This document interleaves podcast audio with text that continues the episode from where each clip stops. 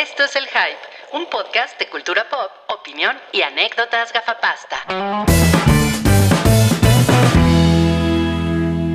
Hola. ¡Ey! Feliz 6 de enero. ¿Ya comieron rosca? Eh, yo no. Yo no conseguí. Sancap. Yo sí, yo sí. No, en Puebla no comemos rosca, comemos semitas. No, consegui- no conseguiste rosca. Son semitas en forma de rosca. No, es que pedí el súper hoy y, y pedí mi rosca y, y llegaron sin la rosca porque ya se habían acabado. No mames. No mames, Pero pues no- son pruebas COVID, ¿no? Es una rosca Ajá, de exacto. reyes. Pues a lo mejor me, me vi pendejón y la debí de haber comprado muy temprano, ¿no? desde hace una semana lo hubieras Mañana la puedes conseguir ya a mitad de precio. Exacto. Pues, pues sí, pero luego quise pedir a, a una panadería Eh, por Uber Eats y pues me mandaron a la verga también, que ya no había. No mames, yo, yo salí hace horas al súper y había así Sí, Un chingo. Un chingo. a montones. De hecho, pasé por este una pastelería La Esperanza y había. En el metro Insurgentes había. No me, no me queda, no me queda cerca el metro Insurgentes. Rudy, ¿por qué- compra tu por qué no en vives el en la metro. Sí. ¿Qué, qué- qué- qué- qué tal esas colonias chafas que, en las que vives, Rodrigo, en que no hay rosca de reyes? O sea, ¿qué pedo? Pues sí. Y las paredes pintadas. Y no, bueno, ¿qué les digo? ¿No? Exacto, exacto. Las paradas. Yo, Pero- yo solamente tengo una cosa que decir al respecto antes de iniciar este H podcast. Eh, pues la neta es que la rosca de Reyes es como una concha, pero con fruta seca, ¿no? En cambio, el pan de muerto, ese sí es único e Ojalá y fuera como una concha, güey. Eh, sí, la verdad es que yo no diría que es como una concha. No, Saludos a Argentina. concha tu madre. Pero bueno, todos, todos sabemos que, que el pan de muerto es el ganador, ¿no? Sí, por supuesto, el pan de muerto es. Eh, no hay rival. otro. Tiene, ese tiene, es el, único. tiene el pito más grande el pan de muerto. Y, y por lo menos no tiene un, un pedazo de plástico adentro con el que te puedes ahogar. Punto a favor.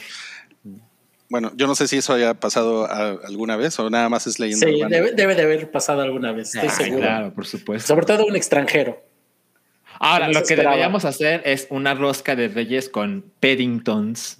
No mames, a huevo. No mames, eso, adentro. eso estaría cabrón. Mira, yo creo que no, no, no ha pasado que alguien se ahogue, pero sí ha pasado seguramente que alguien esté muy cool mascando su rosca y de pronto, ¿no?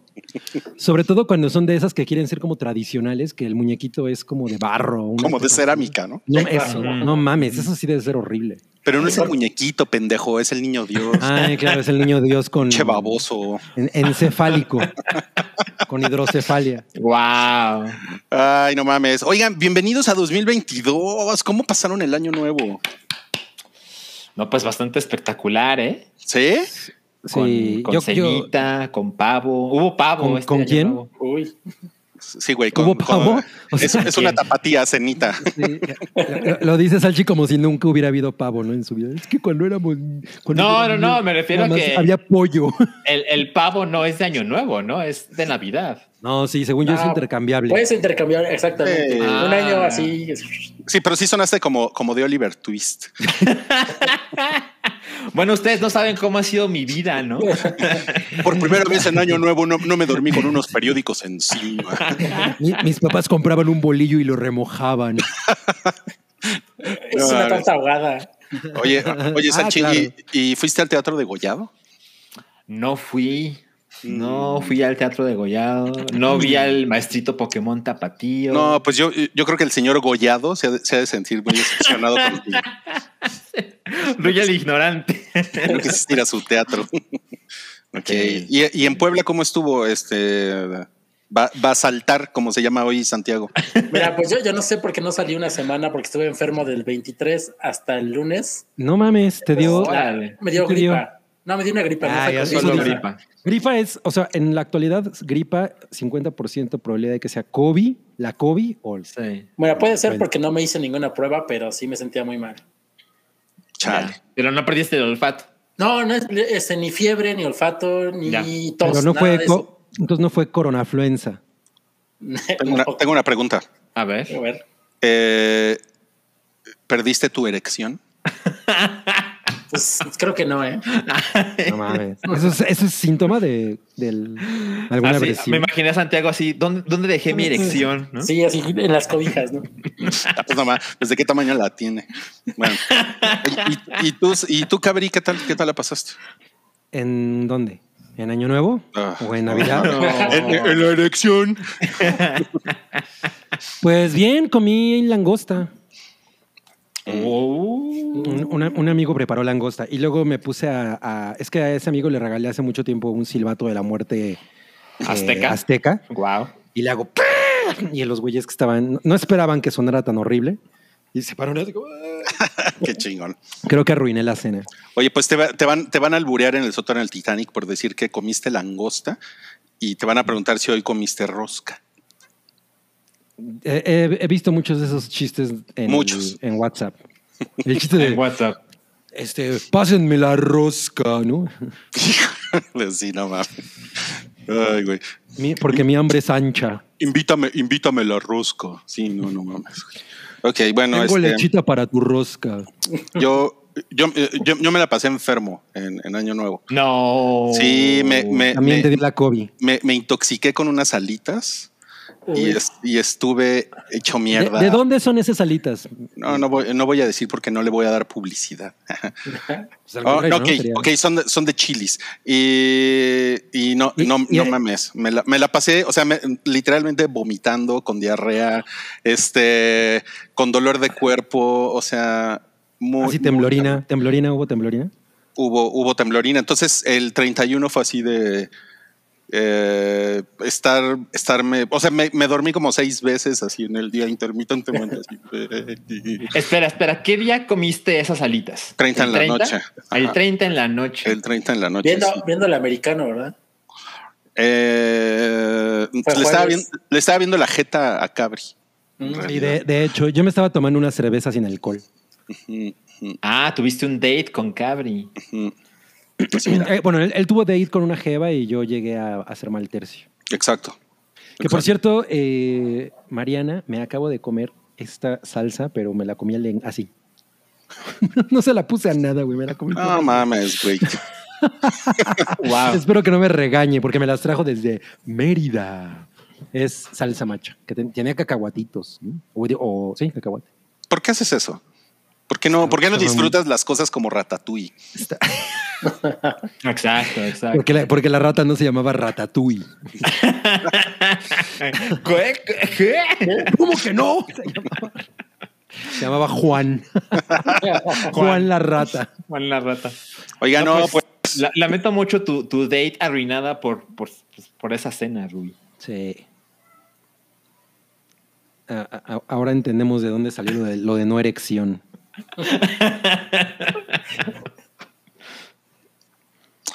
Pues es que está cabrón porque cuando, cuando estás vomitando no puedes tener una erección. Oye, ese, ese es un buen experimento médico. es físicamente imposible como morderte el codo. Como estornudar Sí. con los ojos abiertos. Exacto, exacto. No, no mames, es horrible. Vamos a Además, intentarlo, ¿no? no, no mames. O sea, des- desde aquella vez que le, le vomité los pies a mi mamá, porque era yo muy adolescente y muy, y muy borrachito, eh, que, no, que no guacareaba tanto. No, estuvo, Wow. estuvo muy, muy horrible. Um, bueno, eh, eh, Soundtrack no- nos, nos dejó un super chat, gracias, gracias Soundtrack. Y, después, después dejó otro, eh, te, te lo lees, Cabri. Claro, eh, Soundtrack dice, mi hija de nueve años le pidió un güero palma y un Peddington a los reyes y no se los trajeron. No, wow. Ahora quiere un saludo de ellos. No, bueno. Pinches reyes culeros. Sí, Bueno, son los reyes. Todo, todo es culpa del camello, el elefante y, y el ¿Y cuál caballo. es el otro? El El caballo. caballo. Hola, hola, ¿cómo estás, hija de Soundtrack? Eh, te mando un saludo y te deseo que tengas un día de reyes muy bonito. Y pues esos reyes eh, son malvados, ¿eh? Porque no se vale hacerle eso a los niños. Pero mira, aquí está mi espada. Mami, yo pensé que el- un propósito de año nuevo de, Pedding- de perdón, del güero palma era cambiar de chiste. Mira, aquí No, está mi escudo. No es, un chiste, no es un chiste, es la verdad, ¿no? es una obsesión. A ver, ¿Qué Pedro. pasó, mi compañera? Pues con esos nueve, yo a los nueve años ya era presidente de México. Mi cumpleañera no es, no es su cumpleaños. Pendejo eres, güey. Es que Paddington Bear está borracho. Pues mira, lo que pasa es que lo que pasa es de que pues los Reyes Vagos son las mamás. Ah. no. No mames. Pero Ya. espero que No, no le- disfrutes. no le haga que caso, disfrutes está borracho. Espero que disfrutes mucho los calcetines que te trajeron el caballo, el elefante y el camello. No puede ser. de año nuevo es dejar de tomar. Ok, bueno. Tenemos, tenemos otro superchat. Este es de Sigenta. Y dice, ya me contagié, pero preferí gastar el dinero de mis medicinas en este superchat. Ay, güey. Saludos, saludos y, y que sea un 2022 lleno de memes de calidad. ¿De qué se contagió? Pues, pues yo creo que de algo sencillo, porque 50 pesos de medicinas ni en el doctor Simi, ¿eh? Haciendo menos los- las, las Pero aportaciones. es que son caras las medicinas, son caras. No, pues sí, por supuesto que lo O-. Oigan, este, ¿qué creen? Ya, ya estamos en la temporada 10. Este es oficialmente el primer episodio de la temporada 10, porque aunque usted no lo crea, el hype ha ido bajando a a través de temporadas. Ya tenemos, ya tenemos más temporadas que Game of Thrones. Eh, nuestra temporada 8 estuvo mejor que la de Game of Thrones. Sí, la verdad es que sí. Y, y se veía menos, menos oscura también. Se veía menos oscuras. Y- Sobre todo y- eso. Bueno, fíjense que le, le, le dimos acceso, full access a Toby, a- al histórico del hype y preparó este clip, más o menos es un clip de unos eh, nueve minutos, más o menos, Eso en no es el un que clip, ¿no? Es un cortometraje. es un... Ay, no, cálmate, cálmate. Ay, estos, estos millennials que pierden la atención luego, luego. Entonces, en este, en este video de nueve minutos se explica por qué las 10 temporadas, pues sabemos que hay muchas dudas allá afuera de cómo, ah, chinga, ¿y estos pendejos de dónde van en la décima temporada? Bueno, en este clip se explica todo.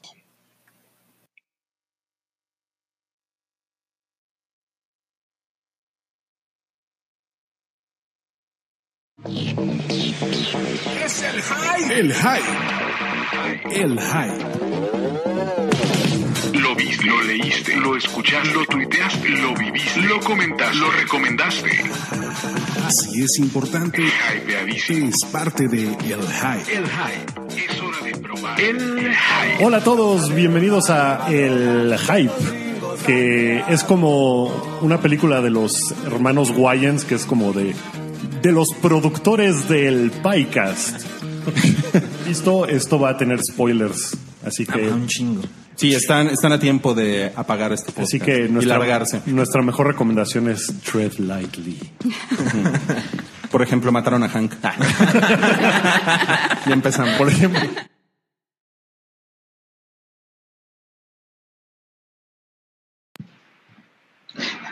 Ya estamos en vivo.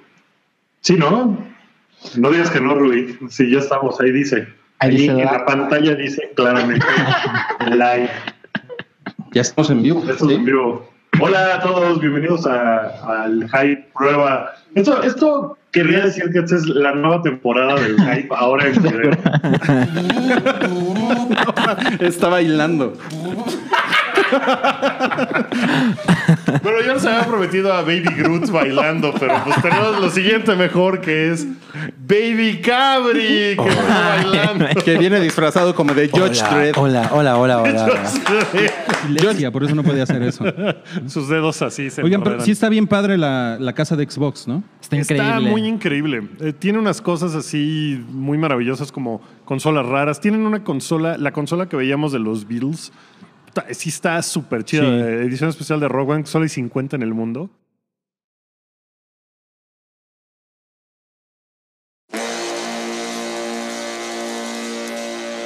Bienvenidos al Show del Hype, el podcast de cultura pop con lo más importante de la semana en cine, televisión y música.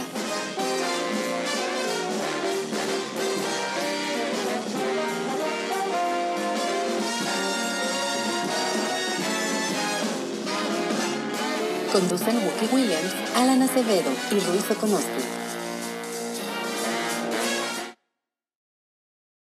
Más importante de la semana en cine, televisión y música. Conducen Wookie Williams, Alan Acevedo y Ruiz Okonoski.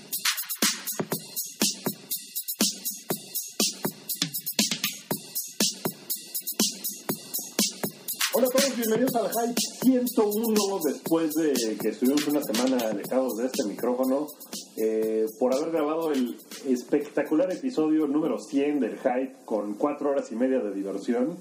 Eh,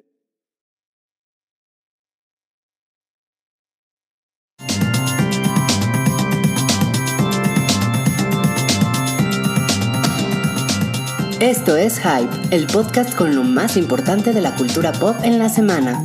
Conducen Alan, Wookie, Mario y Ruiz. El Q, el cubo. Eh, este es el show semanal de El Hype, el podcast de cultura pop, de cine, de televisión, de... Ya, ya no termina en desmadre, ¿verdad? Ya este, este ya no, este ya este ya no es es el... Hola a todos, bienvenidos al episodio 184 del show del Hype, el podcast semanal de cultura pop, de cine, televisión, anécdotas. Hoy vamos a tener una buena anécdota de Harry Potter, según me indica producción. ¿Sí? ¿Así es producción? Desde hace 185 Más o menos, ¿eh? semanas, sí. Gracias por estar aquí con nosotros, acompañarnos desde casita. Horror Story Cult podría interesarte cuando vayas a Los Ángeles y No, al pues. Museum of Death. No, pues está cabrón y con eso damos por inaugurada la sesión 200. La sesión. Es sesión espiritista 200. Hola a todos, bienvenidos al episodio espectacular número 200 del No show del Hype. Si nadie lo notó, culeros. Cámara. Son como modelo. Ah, yo te dije, te cortaste el pelo, pero entonces no era el pelo, eran los lentes. Son como modelos Archie. Son como modelos Archie, la verdad, amigo. Y también modelo Ruiz. Ay, pinche par de maricones. Ay, los míos que no están chidos. ¿Qué? Los- Hola a todos, bienvenidos al episodio 211 del Show del Hype, el podcast de cultura pop semanal. Yo soy Wookie. Si se están preguntando qué clase de Rui es este, es porque Sí, no es Rui, joven. es un ¿Cómo estás, Santiago? Bueno, no, Santiago. eh, muy bien, muchas gracias por invitarme. A ver,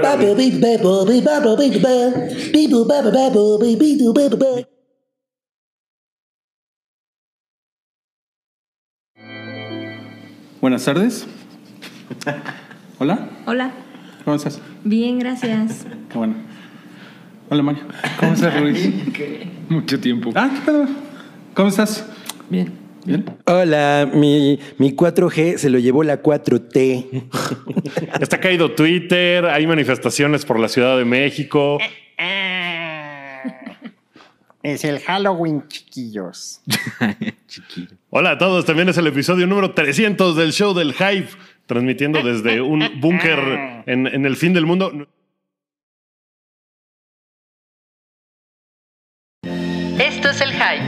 Podcast de cultura pop, opinión y anécdotas gafapasta.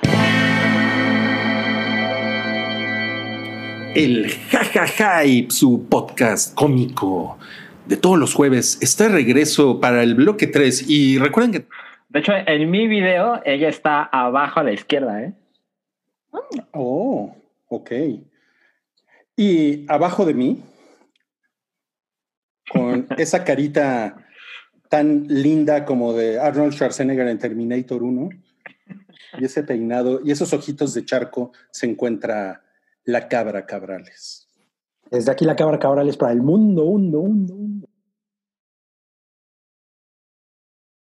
Como Heihachi, si tienes PlayStation 2, que era raro porque no tiene armas. O puedes jugar como Spawn, ¿no? si tienes. Xbox. A ver, yo iba a decir que en un cine de la China la película se perdió.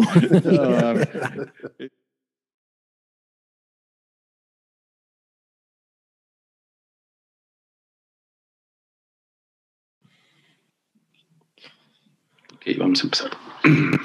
Hola, verga, espérame que no estoy grabando. Hace mucho que no los veía. ¿Cómo están, chavos? Bien, ya ni me acordaba de cómo eras, Rui. Y el Salchi, no mames, el Salchi se peinó hasta. ¿Mazo? Aquí estamos, episodio 369. puras señoronas. Tenemos mucho que decir. Somos mujeres independientes, individuales. Inés, saludos a todos. Felicidades por los 400, los TQM. Eduardo Robles, qué elegancia la de Francia. Felicidades por los 400. Edgar Alberto García, ¿por qué no les preguntan al Güero Palma y el Pennington desde cuándo llegaron al hype? Ah, sí, y atrás. ¡No mames!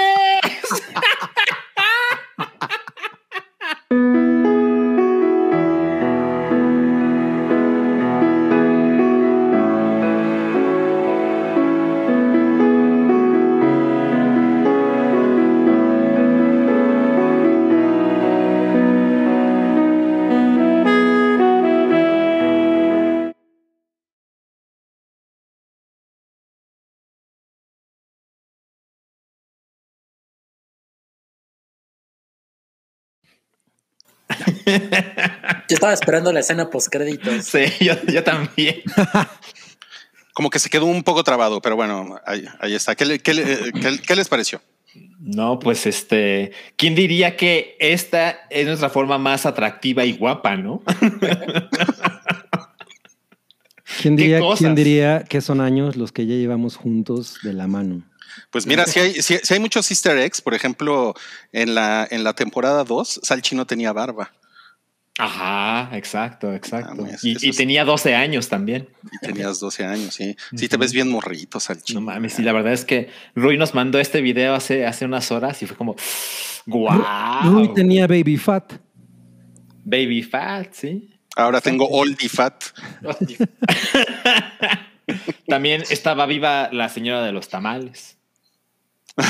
estaba, estaba viva, Estaba sí, viva, cierto, sí. estaba viva, sí, Sí, sí, sí, sí.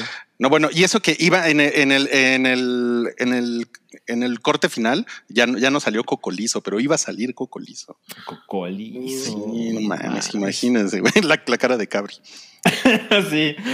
No voy a decir comentario alguno. Bueno, pues ahí lo tienen, amigos. Este, este video lo vamos a poner ahí en el, ahí en el canal para que, para que puedan revivir constantemente todo, todos esos recuerdos. Pero bueno, como, como, como dice el tradicional refrán mexicano, el muerto al hoyo y el vivo al bollo. Entonces, vamos a vi- el vivo pasar. a la rosca, ¿no? Porque pues es Día de Reyes. Ajá, a la, a, la, a la rosca, que es un pan con hoyo. Y vamos a. ¿Qué tal? ¿Cuál, cuál, cuál es tu gamer taja, Cabri? Dona sin hoyo. Dona sin hoyo. No mames, es muy raro eso. O sea, es un biscuit. Ay, no mames, sí. Entonces, de, de lo que se trata este es de platicar de eh, como esta edición, las cosas que vimos durante nuestras vacaciones, que ya les platicamos un poco cómo estuvieron, para algunos un poco más atropellados, pero, pero pudimos ver cosas. Una de las ventajas de enfermo es que pude ver muchas cosas. Exacto. ¿Pero las viste desde el baño, Rui? En su celular.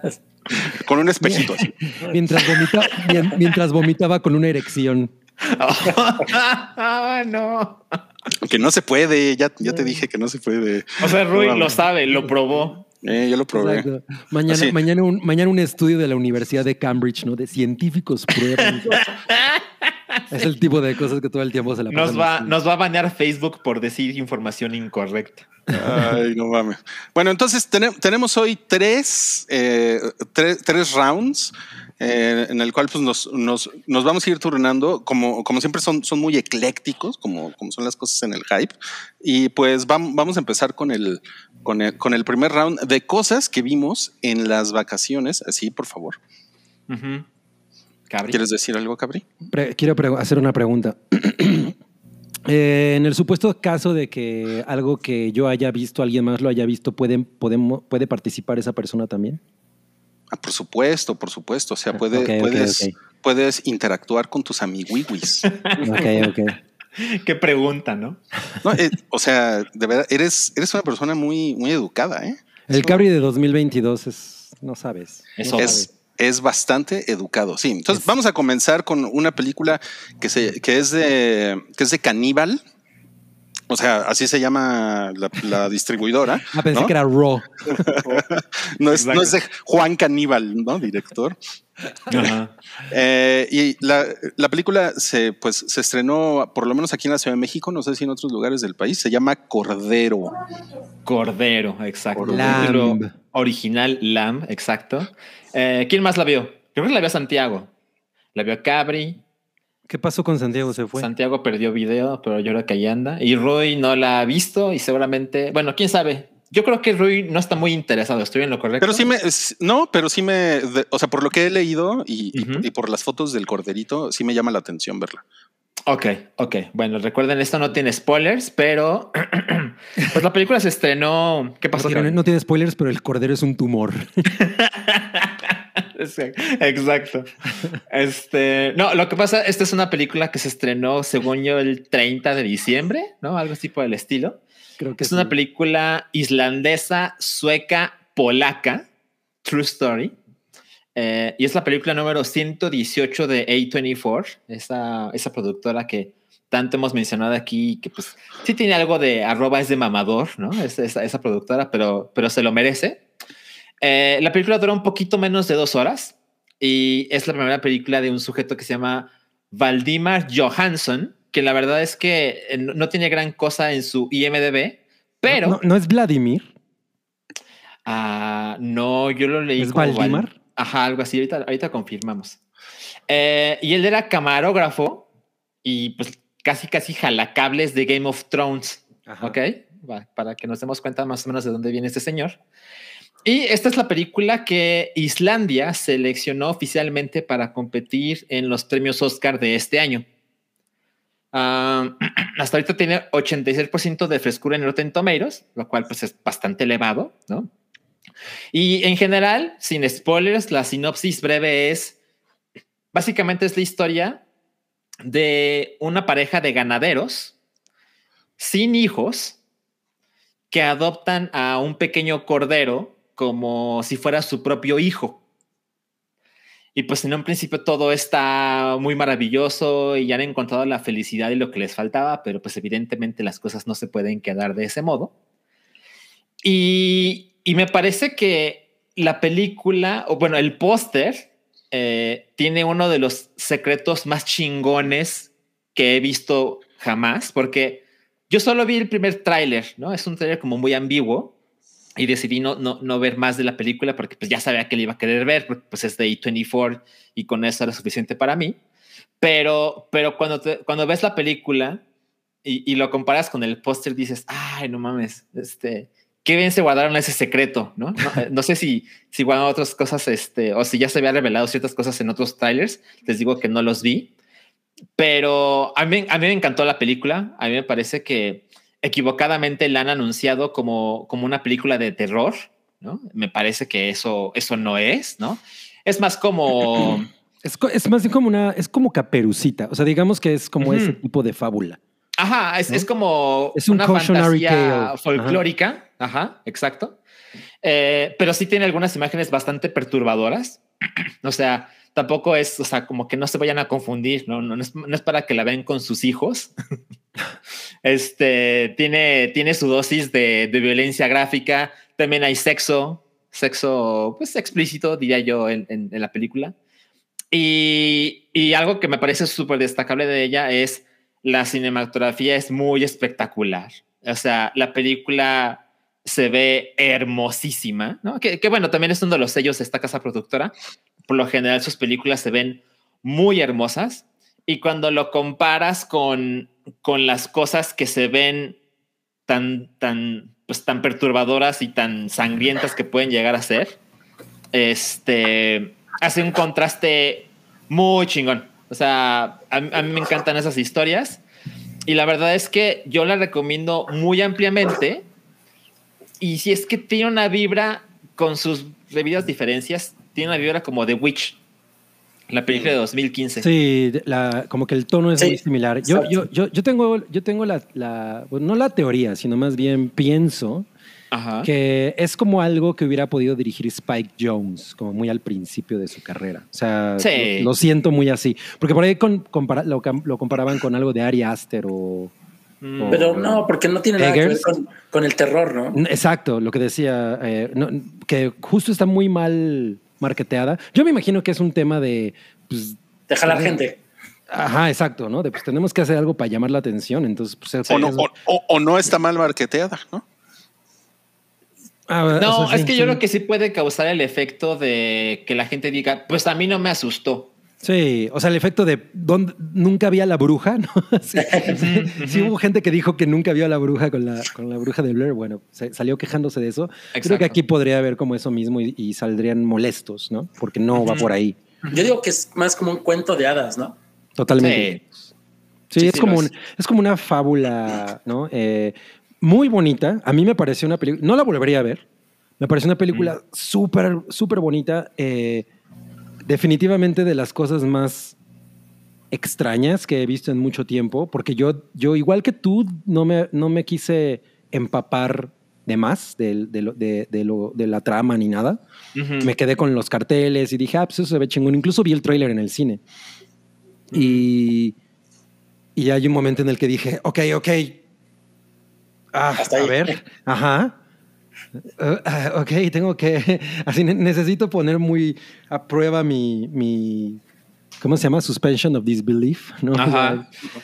Porque, lo, porque, ok, la película ya, ya entró en un, en, una, en un mood que no era lo que yo estaba esperando. Entonces, eso es bastante interesante. Pero siento Sí. que, que se pudo haber resuelto en 20 minutos, la neta. Oye, pero se ve, se ve chingona en, en cine. No, Sí. bueno, Ah, no, se, no. Ve, se ve brutal. Sí, tiene buenos paisajes. Está muy chida.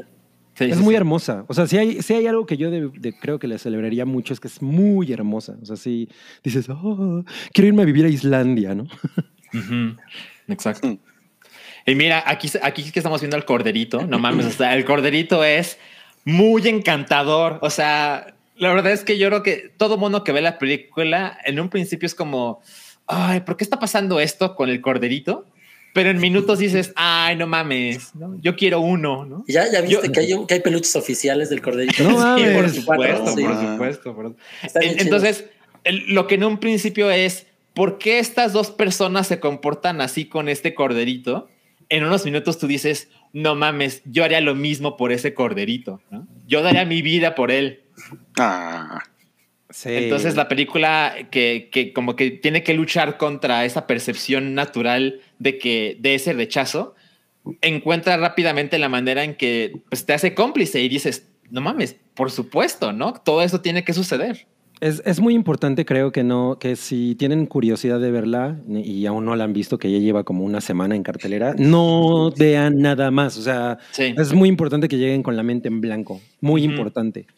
Y, y es muy encantadora la película. Es, es, es muy encantadora. Sin embargo, sí siento que de pronto es mucho más larga de lo, de, de lo que debería. Pero, pues, o sea, no, no acaba y dices, güey, qué chingadera acabo de ver. Habrá quien sí diga, no mames, qué chingados es esto. Seguro, seguro. Pero, pero. De si la vas sala en la que ya estaba, sí salieron como tres personas. Ah, de plano. Órale. Sí, sí, sí. No, pues yo la vi en la Cineteca de Guadalajara. No, pues ahí No mames. Uy, pues qué mamón. ¿A poco hay cineteca en Guadalajara?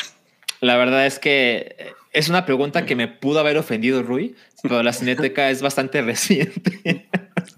así que, así que justificada la pregunta. Eh, sí, la verdad es que yo nunca había ido. eh, y de hecho, la sala en la que la vi es la sala 1 y se llama Sala Guillermo del Toro, como se pueden haber imaginado. Claro. Pero la, pro- la proyección, la pantalla, los asientos, no mames, ¿eh? Muy, muy chingones. Y Otro pedo, otro pedo. Otro pedo. Y el boleto costó 45 pesitos. Ay, güey. Pues baratito, ¿eh? Oye, pero yo, yo, yo pensé que la sala se iba a llamar Jorge Vergara. Esa, esa es la dos y la tres es Vicente Fernández. La, la Cineteca OmniLife. No mames. Pues, ojalá un día haya una sala con mi nombre, ¿no? Ojalá. El salchi. La sala salchicha. La sala del salchi. Oye, una, una cosa que me acuerdo que había mucha conversación eh, en torno a, a Cordero es todo este asunto de que tiene mucho que ver con fol- folclore eh, islandés. Y sí hay como un poco de eso, pero no es que la película literal sea una leyenda Exacto. folclórica, ¿no? Porque eso es como una cosa que yo siento que se, que, que se podía interpretar mucho eh, conforme a algunos artículos y demás que yo leí, no va por ahí.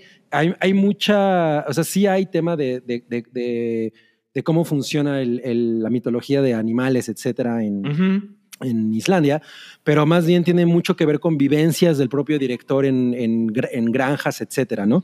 Y además es la primera película en la que el Numi Rapaz o Rapache o cómo se, ¿cómo se pronuncia? Rapaz. Yo le digo Ah, rapaz. ¿no? Numi Rapaz. Es como un águila. Es la misma de The Girl with the Dragon Tattoo. Exacto. Eh, es la primera película en la que habla islandés. Islandés, ¿no? Que ella vivió de, de niña eh, justamente en una granja en, en, Órale. Is- en Islandia y, y- y- y- y nos sorprende con su con su Con su manera de acento. hablar, con su acento. Sí, porque yo siento que está como más del sur, ¿no? El acento islandés. claro, claro. Ok, bueno, pues ese, ese es entonces lo que vio Salchi. ¿Tienes algo más que decir, Salchi, de Cordero? Eh, no. No, eso es Corderito, todo. Lo, corderito. lo- lo único que puede decir Salchi es que después se fue a echar una barbacoa. Pues, pues mira, la verdad es que sí sucedió así, ¿eh? O sea, no una cosa justo después de la otra, pero sí. Pues, o, o una guaguacoa. Una guaguacoa. También te puedes echar de eso. Mira, te- tenemos un super chat. Este es de D. A ver, te lo lees, Cabri. Claro, dice, nos deja 100 pesitos y dice, gracias por todo. Han sido gran parte de mis días estos años. Ojalá lleguemos a muchos más, los TQM. Ay, muchas gracias. De... Qué bonito, qué bonito. Y también tenemos uno de Gina con G. A ver. Que dice, los veré después. Felicidades por la nueva temporada. Besos para todos y que Saigenta se recupere pronto. Saigenta. Pues sí. Ándale. Pues sí. ¿Qué se me hace que traen? besitos. ¿Qué se me hace que traen algo ahí Gina con G y, y Sigenta? Y Sigenta con C. Y Sigenta con C, sí. Bueno, vamos a pasar a la, a la siguiente. Esta le, le vamos a ceder los micrófonos a Santiago porque él vio Salvados por la Campana. Ah, el- pensé que era rebelde. rebelde el casi, pendejo eres. Salvados por la Campana, el, el reboot de HBO Max, que por lo, por lo que leía es, es de Peacock en Estados Unidos, ¿no? Y aquí la está distribuyendo HBO Max. Sí, como que tienen ahí un deal que todas las series que sale eh, para Peacock lo está trayendo HBO Max. Entonces, por lo menos no la estamos perdiendo. Es que no hay Peacock en México, ¿no? No, no, hay. No, no porque les, les decimos guajolotes. Pero que no estamos en el pico de la pandemia. Muy bien, muy bien. Qué padre. Bueno, a ver, cuéntanos, Santiago. Eh, miren, yo soy, para, digo un disclaimer, soy muy fan de todas las series anteriores de Salvados por la Campana. Creo que vi casi todo, hasta los, la nueva generación y todas esas cosas. Las películas, todo. Wow. O sea, ¿y, y eres Team Zach Morris o Team Mario. López? No, pues. Zach Morris. Es, o sea, lo de Santiago es el efecto Kelly, ¿no? Exacto, sí, es que esa es la razón por ver toda la serie. Obvio. Kelly Kapowski. Por supuesto. Y miren, es, y la verdad tengo, y siendo fan, tengo que admitir que la serie original es una porquería. O sea, ya, vi- ya viéndolo ahora con ojos del 2022, 21, lo que quieran, no mamen, es es súper problemática en muchos niveles. O sea, no sé cómo alguien autorizó que esto fuera este, una serie para niños adolescentes, por ahí. Para Era en los tweens. 90, era en los Yo- 90. Sí, yo, yo recuerdo el episodio de las drogas que dices, no mames, o sea, ni la Rosa de Guadalupe se hubiera atrevido a esto, ¿no? Sí, no, hay unas cosas bien. Bueno, eh, hasta hay una serie de, de videos de, creo que es Funny or Die, que se llama Zach Morris Trash, donde analizan cada, cada episodio de Salvados por la Campana y eh, sacando todas las pendejadas que hace Zach Morris y cómo en un mundo real esa- que esas cosas jamás servirían. Oye, ¿él, él era Mark Paul Gosselaar? Ajá, era él. Yo, yo tengo que decirles que yo veía esa serie religiosamente con un grupo de amigos. Nos, re- nos reuníamos a ver Salvados por la Campana. wow. Sí, es que, bueno, es que aparte, mira, no había, no- eran, como dices, los 90, no había otra cosa que ver. Entonces, realmente, pues era, era lo, lo, lo- era eso. Beverly Hills. Eh, era, eh, pues las dos estaban igual, ¿no? Bueno, no, Beverly Hills era como más... no Era más seria. Pero bueno, yo jugaba Sonic the Hedgehog en esa época. Bueno, mira, y ya, y, y entrando así a esta serie, yo, pen- yo, no, yo no podría concebir cómo la podrían mejorar o empeorar, ¿no? O sea, de las dos partes era casi imposible. Entonces, este, pues ya, la comencé a ver y realmente me sorprendió mucho porque Es una serie, para empezar, no son capítulos sueltos como la original, eh, tiene un arco narrativo durante los 10 episodios. Y el cambio más importante es que, por ejemplo, la, la- ahora la protagonista es una chica latina. Y aparte Ya. no es rica como los otros, este, como eran en Bayside supuestamente, sino que el plot es que Zach Morris ahorita es gobernador de California. Y es un, pen- es un pendejazo, así no, no tienen idea del pendejazo en que se convirtió. Entonces Ah, hace wow. una tontería y para ahorrarse dinero, este, cierra las escuelas públicas. Ok. Entonces, o, sea, eh, o sea, escuelas- si es una latina este Salvados por la Chicharra. algo así. y, digo, y, y supuestamente lo que pasa es que como se cierran las, las, eh, escuelas públicas, tienen que fusionar las públicas con las privadas y ahí es donde se da el encuentro de dos mundos, por así decir. Ah, ricos y pobres. Exacto. Y por eso es una chica latina la que es este, la protagonista. Es una eh, serie que creo que es muy woke. Este, o sea, esta chica que se ve aquí este, del vestido Ajá. es una chica trans, y, pero no Oh. está solo de adorno, sino que es, es su background viene con la historia. Se tiene mucho que ver con lo que están contando eh, a lo largo del arco narrativo. Ajá. Entonces, eso me pareció muy interesante porque tocan ahora sí temas más interesantes, un poco más serios, y aparte se burlan de todo lo que, que era la serie antes. O sea, hay un chiste que es este, que eh, por qué los al- otros alumnos que le coquetean a ellas, que son unas chavitas, son unos güeyes de 40 años. Entonces, eh, y cada vez que voltean a verlos, envejecen más. Son ahora de 50, de 60 años. O sea, ya eh, tienen como, es muy self-aware, o sea, saben, Ajá. saben que es una pendejada antes, entonces se burlan de eso. Ok. Y eso es, es bastante, bastante chido. Los, los personajes anteriores tienen cameos. Digo, Zach Morris es el gobernador y está casado con Kelly.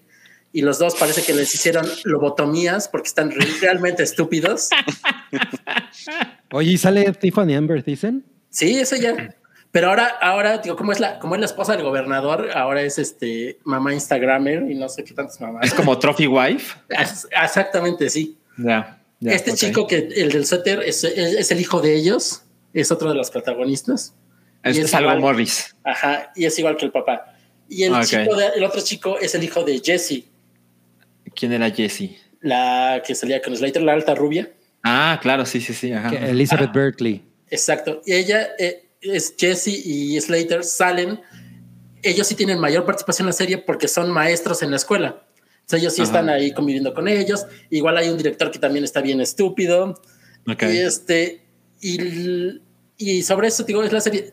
Véanla, denle una oportunidad porque realmente está muy cagada. O sea, este, tan solo eh, todo el- los easter egg que hay sobre la historia de la serie, hay un chingo por capítulo. O- oye, pero Y eh, ¿es chingona nada más si viste la original o, o por sí no, sola? por sí sola, ¿eh? pero te digo que sí, sí cuenta una historia bastante entretenida. Te digo, tampoco es, esperes, el mejor drama del mundo. Todavía sigue siendo Claro. una comedia tonta. Pero intentan meter así temas importantes, digo, como este la, la división de clases, este digo, lo, lo de la chica trans, es digo que tiene que ver bastante. Entonces, como que tocan temas de actualidad y lo hacen bastante bien, no son, no son tontos ni, ni lo tratan con delicadeza. ¿Qué pasa? ¿Cuánto dura cada episodio y cuántos son? 30 minutos de y son 10. Son rápidos, son muy, muy rápidos. Se la echan en chinga. Sí, en un día te lo puedes echar. Es como la original, ¿no? También era como de tres. Exacto. Y Oye, y pueden cantar la canción de Me he enamorado de una chica trans. Tal vez no, pero sí hay canciones porque sale el grupo de el que tenían los bueno los originales de Zack Attack hacen una aparición ahí. Ay, wow, el flashback. No mames. Exacto. Te Digo, hay Easter eggs por todos lados. Entonces, si, si vieron la anterior, la pueden ver y la van a disfrutar muy chido. Por sí sola también vale la pena. Mm, ok, ok, ok. Bien. Muy bien, muy bien. Me convenció. Oigan, pues sí, sí, sí es muy buena duración, 30 minutos, ¿no? Para, para una serie, como que, Y sin comerciales. Como que está chingón. No, si fuera con comerciales sería de 23 minutos. Mira, pregunten si hay homenaje a Screech. Creo que en la segunda temporada, pero no la he visto porque nada más está la primera ahorita en HBO Max. ¿Y no sabemos cuándo va a estar la segunda? No, porque apenas la subieron, la subieron en noviembre, entonces tal vez tarde un poquito. Ok, ok, ok. Ok. Bueno. Pero seguramente en Estados Unidos salió seis meses antes, ¿no? Sí, entonces ya por ahí anda en el Festival Torrentino, ya está. La 2. Il, il Festival Torrentino. Ok. Bueno, vam- vam- vamos a pasar a la, a la siguiente. Muchas gracias a Santiago. Esta me toca a mí. Esta es Cobra Kai, temporada 4. Eh, pues que la, la- la novedad es que estos dos pendejos, eh, Da- Daniel LaRusso y Johnny Lawrence, unen, unen, fuer- unen fuerzas para, para madrearse con John Chris. Eh, ustedes no sé si se acuerdan de John Chris, que es el, es el maestro de, de Johnny Lawrence.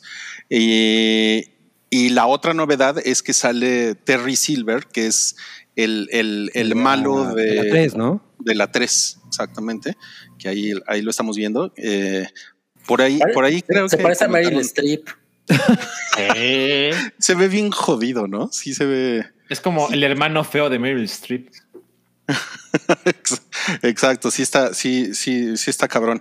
Y pues miren, lo que, lo que tengo que decirles es que eh, yo, yo o- o siempre odié Karate Kid 3.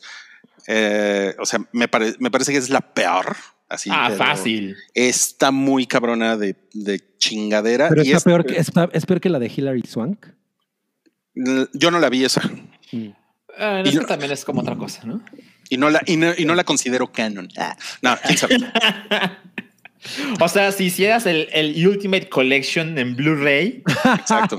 no la pondrías. La extirparía como Ghostbusters. Ándale. este, Esa no la pongo. Answer the call.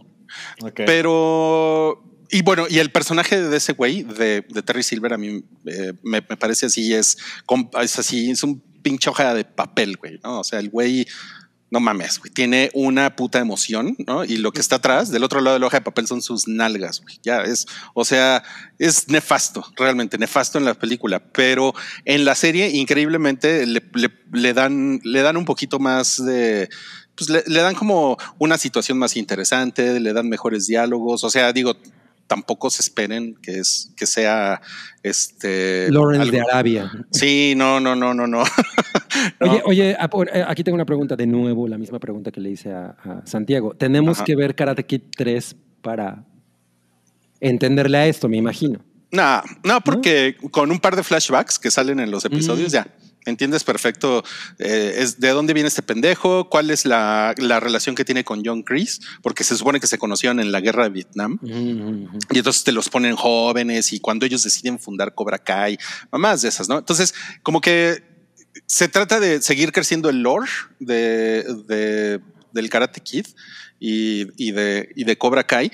Y la, la serie definitivamente ya no, ya no es tan, ya no es tan fresca como era en un principio, porque la primera temporada es puta, es increíble. O sea, la primera temporada sí fue sorprendente y esta situación en la que ponen al, al- al que tú eh, eh, ubicabas como el bueno, lo ponen como el malo y el malo como el bueno. O sea, realmente esas son cosas que no, no van a repetirse con, con Cobra Kai. Y ya está en una situación, o sea, han pasado una cantidad de estupideces que la verdad es que ya se siente más como una telenovela, así tal cual, ¿no? Eh, pero si ya, si ya conoces a los personajes eh, en, en ese momento y como que ruteas por ellos, ¿no? Eh, te, te la, te la- te la pasas chingón. O sea, o sea, hay, hay una parte que yo estaba así de "Ay, qué bonito lo que le dijo su mamá. o sea, y ya es, es muy, es Oye, muy sí, simple. sí, sí, ¿Sigue saliendo la naquita guapa? La na- sí, sigue saliendo la naquita guapa. La naquita guapa sigue saliendo. Este sigue saliendo también. pues, No mames, sale- salen todos menos la, la- la gordita del pelo chino. Sale. Ah, no mames, ¿la extirparon? Pues tiene así un mini, Y mini ya, ya no sale Elizabeth Shue, ¿sí? No, no, ella ya no. Elizabeth Shue ya no sale. Como que ella cumplió nada más ahí su, su, su A papel. mí, como a mí de- me encantó lo que hicieron con, con- Eso estuvo con ella. chingón. Estuvo cabrón. Ajá, Eso sí. estuvo chingón. Y la y- eso fue en la tercera temporada fue como el, el reencuentro de los de los de las novias, ¿no? Eh, pues dice ahí salen todos menos menos Miyagi, pero pero bueno, pero sale sale en flashbacks Miyagi y sale y sale también así como siempre sale su cuadro y ay, ¿qué diría Miyagi-san? El señor Miyagi si estuviera aquí. Hacen De, ese de tipo pronto, de pronto sí me desespera Daniel que se la pasa chillándole a, a, a Miyagi-san, así como Es muy cagante ese güey, ¿eh? O sea, ese güey siempre es- ha estado de la verga.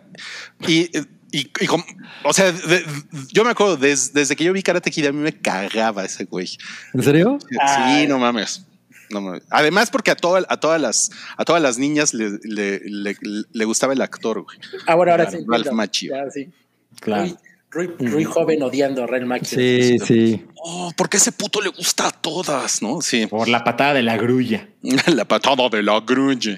Pero, o sea, yo a, mi, a, mi- a mis, a mis 49 años, yo lo que, con lo que más me, me identifico definitivamente es con Johnny Lawrence, porque el güey tiene, o sea, este, este cabrón, eh, William Sapka, el, actor, tiene como muy dominado su personaje de chaborruco confundido en una época en la que no, no entiende las redes sociales, no entiende el feminismo, este, se burla cabrón de esas, o sea, la serie se burla de esas cosas, pero también, pero también se burla de él, ¿no? O sea, también todo el tiempo lo están poniendo como un pendejo y, y, y aquí no desaprovechan eso para estarlo poniendo en, en situaciones en la que puta, güey, todo mundo lo ve así como, ¿qué pedo con este pinche ñor que salió de, puta, güey, salió de una cámara Cloaca, ¿no? criogénica, güey? ¿no? Johnny Lawrence hubiera votado por Trump y sería antivacunas, ¿no?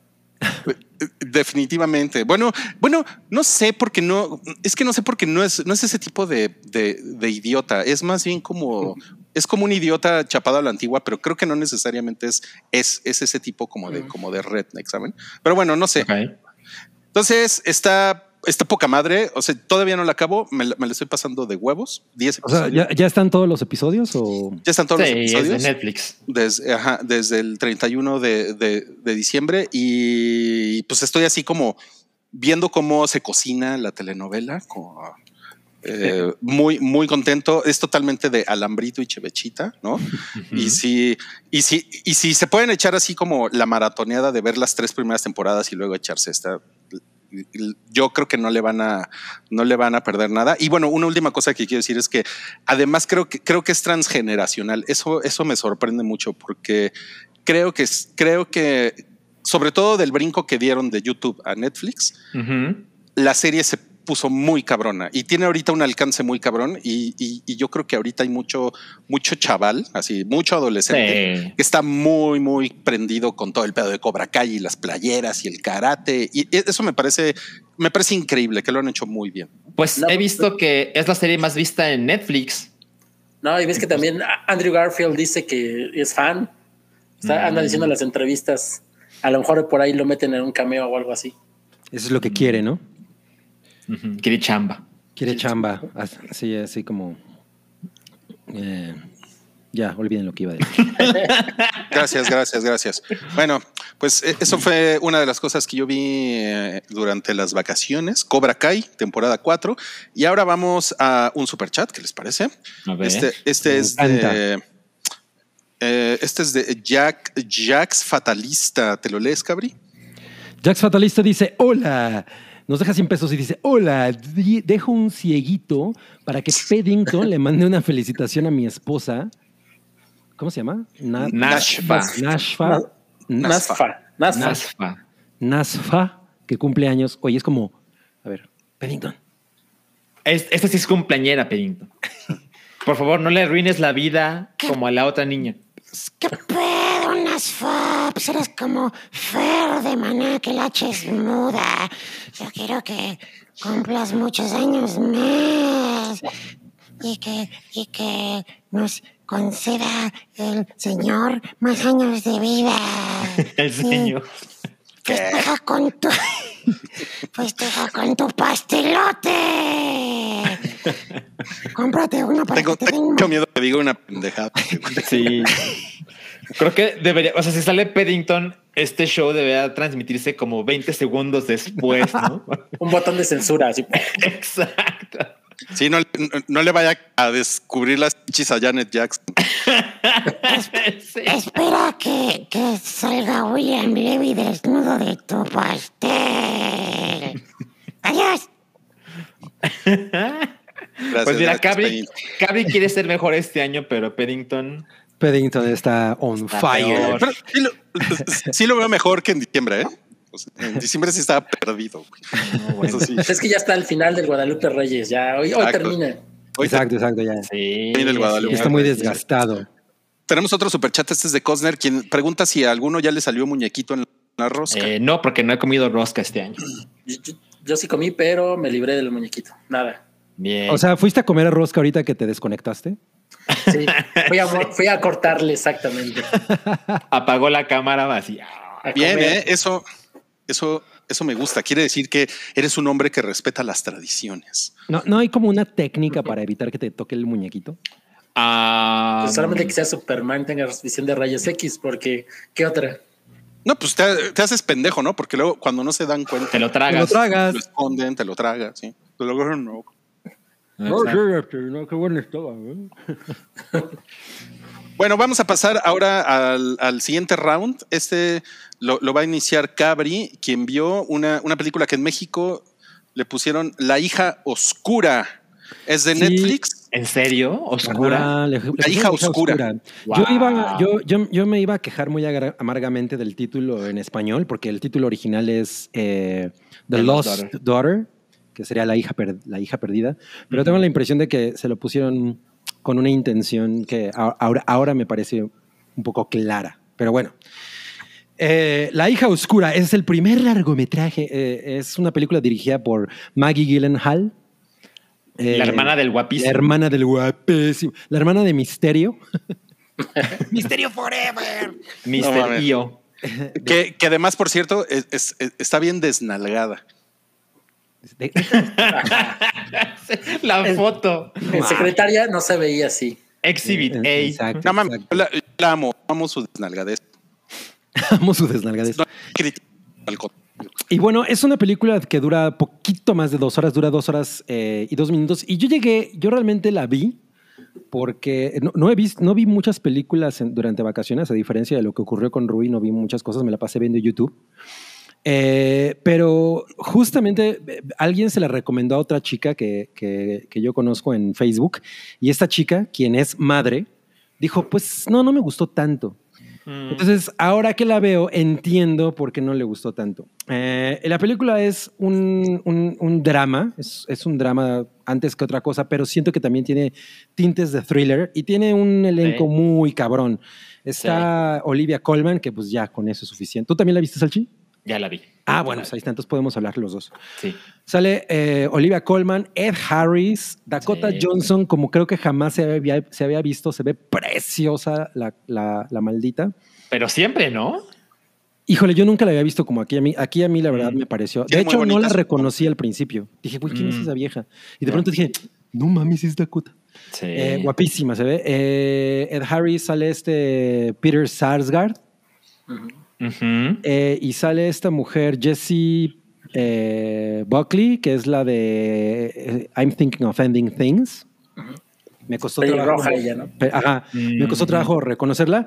Y es una película muy cabronamente interesante eh, que Mike Gyllenhaal di- dirigió con la bendición de la escritora de la novela original que se llama Elena eh, Ferrante. Ferra- Ferrante. Que bueno, es un nombre falso. O sea, es una persona Es, que no es existe. un, es, es un, este, seudónimo. O sea, eso, eso ya está corroborado, que es un, que es un pen name Sí. de Elena Ferrante, ¿sí?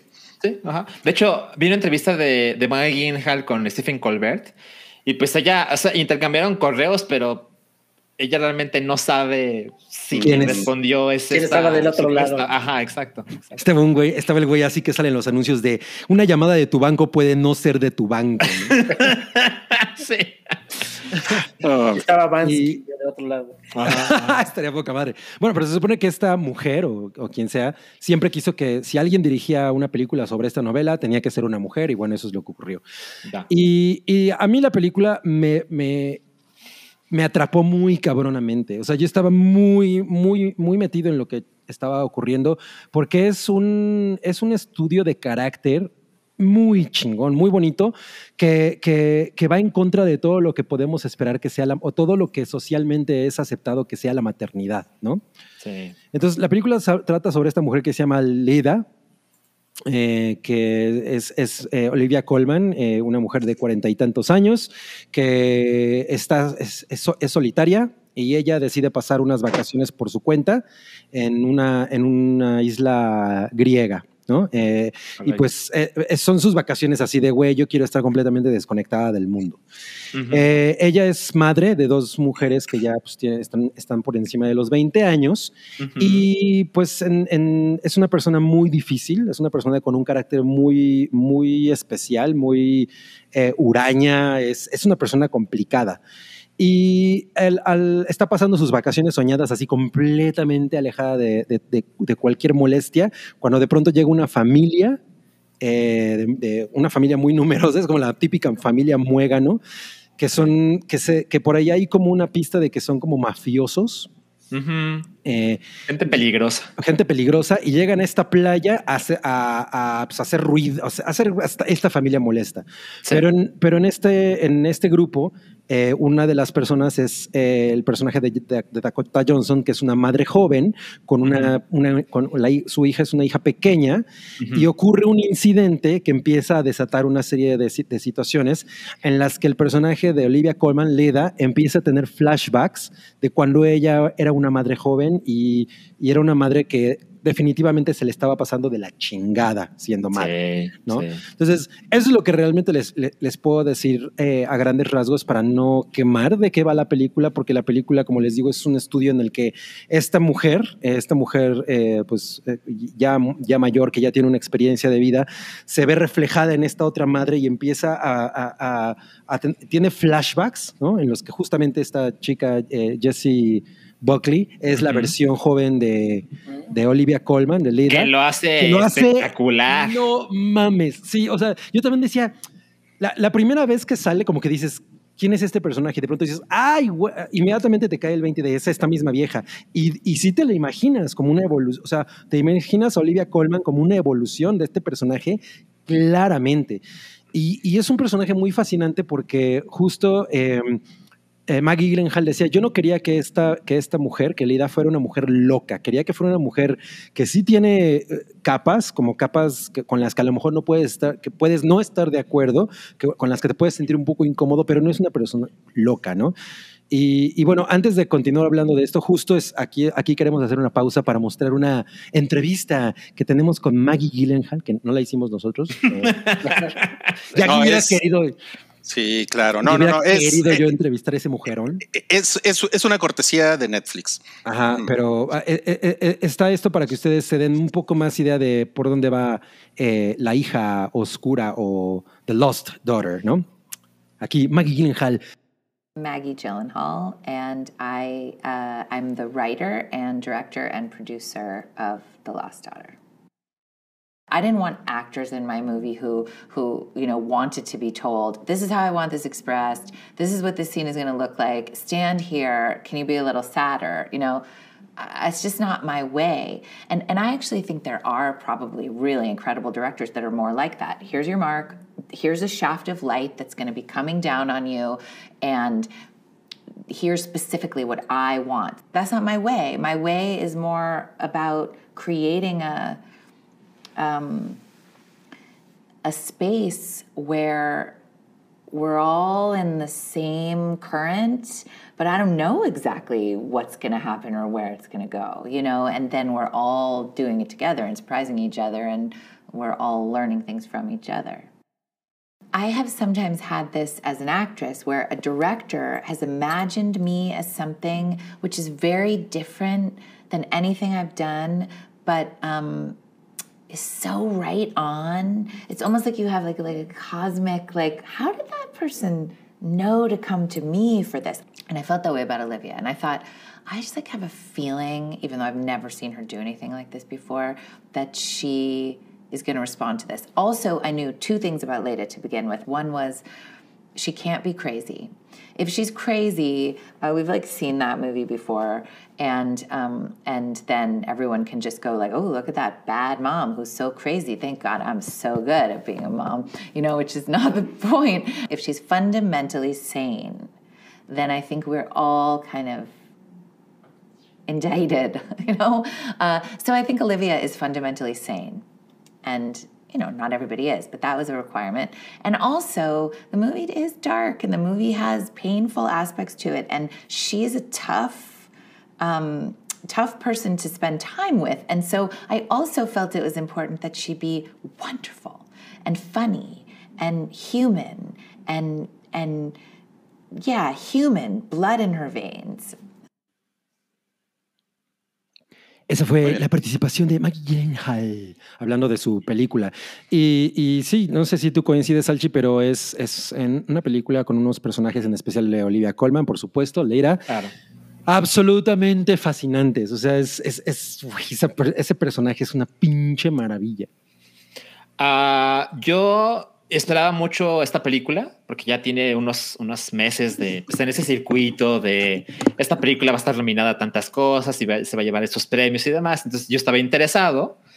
Eh, Olivia Colman es siempre una garantía de una cosa muy espectacular y apenas pude ver la película hace dos días y ya sabía que la iba a amar y creo que la amé más aún de lo que ya me imaginaba. Eh, me parece significativo que, que no se habla, o sea, porque les digo, se habla mucho de Olivia Colman, pero no se habla mucho de Jessie Buckley, que creo que es algo que pues, afortunadamente ya, ya lo mencionamos y, y es algo que hay, que poner atención.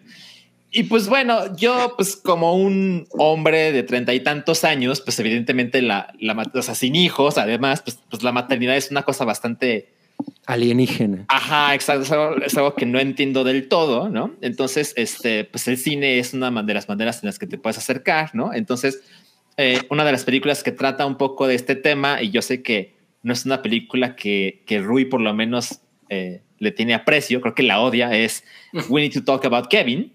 Mm. Ajá. Este, a mí me encanta esa película, pero la verdad es que recordé We Need to Talk About Kevin después de ver The Lost Daughter, porque básicamente es de una manera muy general el mismo tema, ¿no? Pero We Need to Talk About Kevin es como una manera mucho más drástica y violenta de expresar lo difícil que es ser madre. Y creo que uno de los mayores aciertos de The Lost Daughter es no tiene que pasar algo dramático, terrible, devastador en un pueblo para entender un poco lo inmensamente difícil que es ser responsable de una vida humana, ¿no? Sobre todo cuando estás en el lado de, de la mujer, ¿no? Que definitivamente tiene una conexión diferente. Y, y me gusta mucho esto que mencionaba de, de, que esta mujer no está loca, ¿no? O sea, esta mujer es una mujer normal, ¿no? Y entender que la maternidad no es para todos. O sea, antes se daba como, como un hecho de, bueno, pues es que pues, creces, este, tienes hijos, te mueres, ¿no? Eso ha cambiado dramáticamente porque hay gente que pues, no lo puede costear, ¿no? Eso también es un tema importante, pero también llega el punto de decir, no, no, no, a lo mejor tienes todo para tener hijos, pero no tienes el talento, no tienes lo que sea que se necesite. Y seguramente es una película muy incómoda para mucha gente. O sea, debe haber gente que no quiere saber más del tema, debe haber gente muy agradecida con que esta exista, debe haber mujeres que ya tienen hijos y que se arrepienten y que no lo pueden decir en voz alta porque ya sabemos cómo... y puede, cómo y puede ser como catártico esto, ¿no? Totalmente, totalmente. Me parece una, una gran película. Es una película que solo está en Netflix. No es pre- precisamente hecha por Netflix. Ellos compraron la licencia, pero pues ya saben, van a llegar los premios y pues se van a parar el cuello como si ellos hubieran hecho todo. Lo hubieran hecho. Pero, pero bueno, se lo merecen. Eh, tienen buen ojo para comprar esta clase de cosas. Y pues sí, súper recomendable. Sí, y de- eh, creo que, que Maggie Gyllenhaal lo hace muy cabronamente también. O sea, tiene, tiene una manera muy, eh, muy sutil en la, en la dirección, porque no es pro- o sea, protagónica la dirección, ¿no? No es como, una, como un ejercicio de estilo de ninguna manera, pero tiene pequeños detalles que son muy pinches bonitos. O sea, hay, hay, hay varias cosas. Hay una escena en- en- de- que tiene que ver con fruta podrida Sí. que me parece como una cosa muy simple, pero, pero es muy, muy significativa del personaje. O sea, hay muchas cosas ahí que, que, que en, las que en las que los personajes, y en especial justo le- lo, lo que, lo que decía del de Olivia Colman, eh, eh, tiene mucha dimensión. O sea, es, una, es, es, es un personaje muy fascinante. La neta es que yo estaba así, güey, no mames. Ah, Yo, de hecho, estaba muy tenso durante toda la película de, güey, ¿a dónde va esto? ¿No?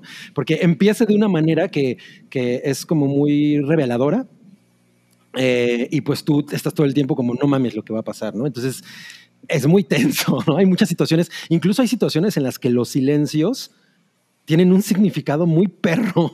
Entonces, es, es, es como ese tipo de película muy eh, eh, reflexiva y, y, y, y, en la que se explora muy con una gran profundidad como, como es la, la psique, ¿no? Y, Sí. es, es definitivamente muy fascinante. Y nada más lo único que, que una- hay una cosa que me pareció muy cagada, que hay una parte en la que Olivia Colman obtuvo, perdón, eh, Mike Gyllenhaal ob- obtuvo el permiso de, de John Bon Jovi de usar el Even on a Mm. Prayer. Mm. Y, y la manera para convencerlo, porque yo acuerdo que cuando salió la canción dije, no mames, ¿cómo metieron esta? O sea, ¿con cuánto pagaron por esto, no? Y la manera en la que Maggie Gyllenhaal lo convenció fue diciéndole que Olivia Colman iba a bailar la canción. Wow. Qué chingón. No mames, sí. Y el güey dijo, me tienes, me tienes, Maggie. No se diga más.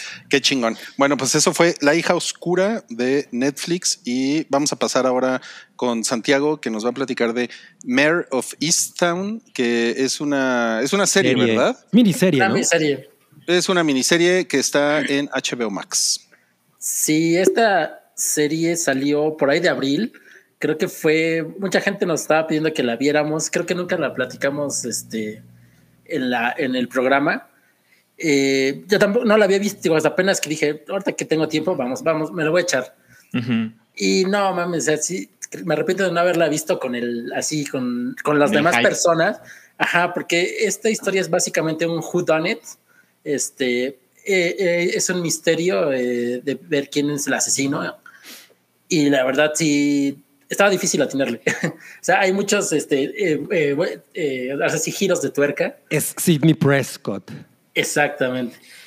Y lo- la- el plot básicamente es que esta eh, Kate Winslet eh, interpreta a Mary, que es eh, una, una detective que trabaja en un pueblito, ya saben, esos perdidos de Estados Unidos donde todo el tiempo hace frío, tienes que estar con chamarras. Y no, nunca sale sol. O sea, podía, Twilight podía haberse grabado ahí fácilmente.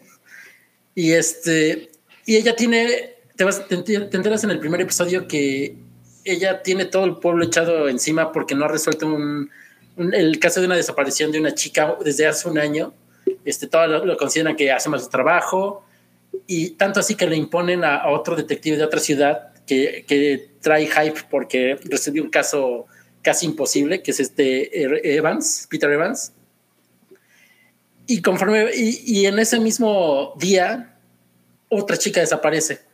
Pero, y esa chica eh, tiene que ver con su familia, este, eh, es muy conocida en el pueblo, es una menor de edad y a- aparece muerta este, en un río después de, una, de que la vieron en una fiesta, este, que se peleó con una fiesta con, con otras personas.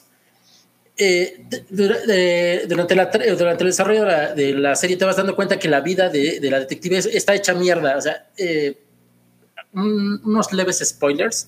Este, eh, su hijo se suicidó, eh, su marido es- vive en la casa, su ex marido vive en la casa de atrás con, con su nueva, con su Pareja. prometida, su nueva pareja, que en, ese momento también se entera que ya se va a casar. Este, Su hija no la quiere, eh, su mamá es un desmadre, eh, ella, tiene, que- ella también tiene que cuidar a, al- a su nieto, que fue el hijo del, que es el hijo del hijo que se suicidó. Y, y van pasando así muchas cosas más que, que realmente su vida es un caos. Entonces en- en- va descubriendo pistas sobre, los, sobre ambos casos al mismo tiempo. Y entre más vas, va desenredando eso, su vida se va haciendo más y más, este, bueno, se llena de dolor, de, de- no sé, va descubriendo cosas de, de su pasado. Y es, y es muy, muy interesante. Como digo, hay, hay varios giros de tuerca. eh, es, es bastante interesante que tú te vas metiendo tanto que vas uniendo las pistas tratando de, de descifrar quién es el asesino. Realmente me la- ah, eso me, fue lo la parte que más me divirtió, porque yo sí, ah, es que falta eso, pasa esto. Y cuando tú piensas que hay un cabo suelto, lo resuelven. O sea, eh, la historia es bastante, bastante, bastante redonda. Este, digo, tú puedes ir siguiendo conforme pasan las pistas. Y lo mejor de todo son las actuaciones. Creo que Eva- este Peter Evans está fenomenal, pero Kate Winslet también está muy, muy cabrón. O sea, Claro. no, ahora entiendo por qué cuando entró ella a la competencia empezó a sacar a Anna Taylor Joy de la plática de los premios, este, porque sí, es- está en un nivel superior. Uy, eso no le gusta a Que no se me, no, no me gusta eso, ¿eh? No me gusta. A mí, a mí me recordó el personaje de ella un poco al de Sharp, Sharp Objects. Sí, ajá, exacto, por ahí va. Pero creo que este, bueno, a mí me gustó más este, esta serie que Sharp Obje- Objects. A mí también. Son, son muy A mí- a mí parecidas. también. Sí, sí, sí. Yo, yo, bueno, siento que esta ama- amarra mucho más que Sharp Objects. Exacto. La recomiendo bastante. Este, chéquenselas, son solo seis episodios. Eh, recomiendo que solo vean uno a diario porque sí son pesaditos. Este, no hay como que mucho relief cómico, nada de eso. Es Claro. mucho, mucho drama. Ok. Ok. Ok, ok.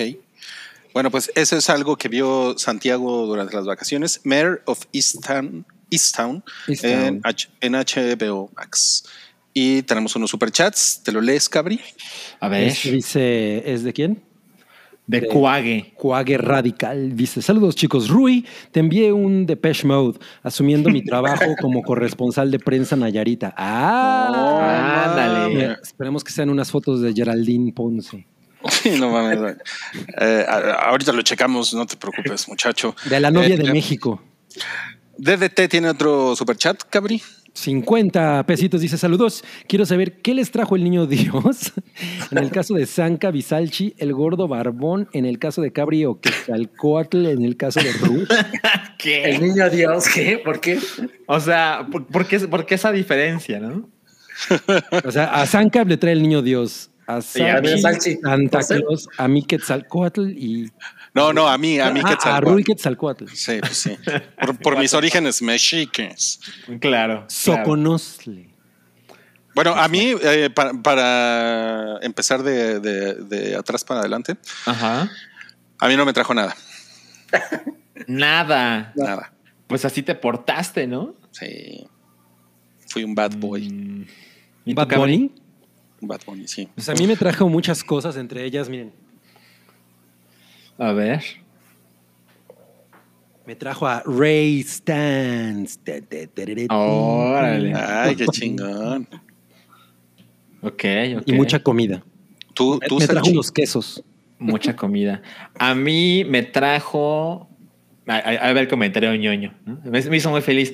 Me trajo un adaptador HDMI para el Nintendo GameCube. Lo vi, en, lo vi en Twitter, no mames. Entonces, ¿Y cómo- básicamente. ¿Funciona chingón? Funciona poca madre, funciona justo como debería. Entonces, básicamente lo que hace es que eh, para las teles nuevas, que nuevas es hace bastante, ¿no? Las teles recientes, eh, puedes ha- hacer que tu GameCube se vea eh, con muy buena calidad sin comprar otro adaptador. Y bueno, este adaptador, pues, pues sí, sí tiene un costo como de 70 dólares más el envío, ¿no? Entonces, no es para todo mundo, pero hay opciones mucho más caras. Entonces, este adaptador es chingón. Y pues la verdad es que pues ha sido así de, ay, ahora voy a poner este disco, ¿no? Ay, no mames, se ve bien chingón. A ver este otro. ¿no? Entonces, muy recomendable. Y la verdad es que sí me ha hecho muy feliz. ¿Cuál, cuál disco pusiste? ¿Uno de Fouls? No, mira, puse, puse F-Zero GX, que es un juego que adoro. Puse Metroid Prime, que se ve brutal. Y puse 1080 Snowboarding. Ah, qué cagado. Eh, la verdad es que sí, muy recomendable para los ñoños que quieren jugar juegos viejos en teles nuevas. Ah, Ahí una muy buena opción. Está vergas. ¿Y Sí. tú, Santiago? Pues unos libros por ahí que quería yo desde hace rato, unos también los que había perdido, este, me los repusieron y este playero. No soy fan de Harry Potter, como les digo, pero o sea, No mames. Es como si a mí hubieran traído una, traído una playera de The Who. Está chingón porque, porque pues, es un regalo. exacto. Sí. Y pues ya, pues ya vi todas las películas, digo, ya, ya que Está poca madre. me falta el especial que todavía no lo he visto. Ah, se va a acabar mi pila. ¿Tu pila, tu pila de qué? ¿De la, ¿De la laptop? No mames. Yo creo que sí. Ok, bueno, tenemos otro superchat. Este es de Ariel Martínez. Dice, aquí comenzando el maratón Reyes Guadalupe.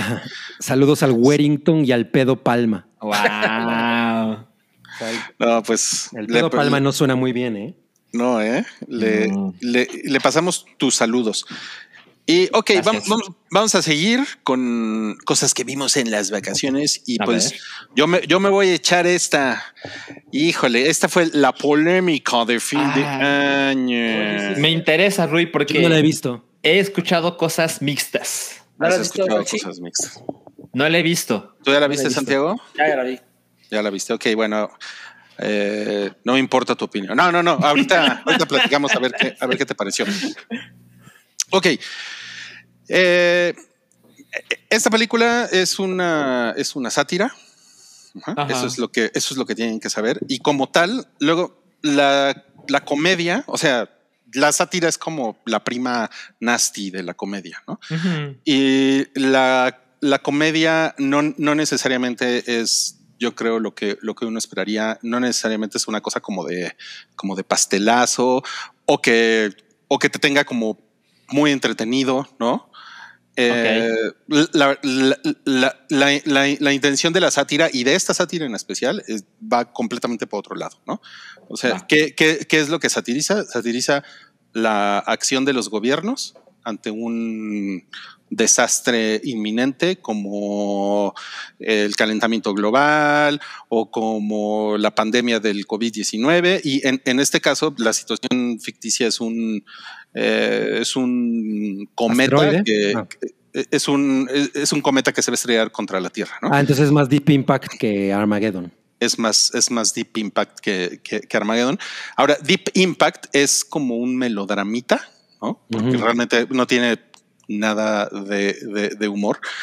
Eh, y esta, justamente creo que ahí don- donde, está, donde está como el conflicto que veo que tiene con mucha gente, porque hay, hay gente que le gustó y hay gente que no le gustó, es en, eh, en el tono, ¿no? Porque al ser tan, tan, eh, pues una sátira del, del director, que es el mismo director de Vice.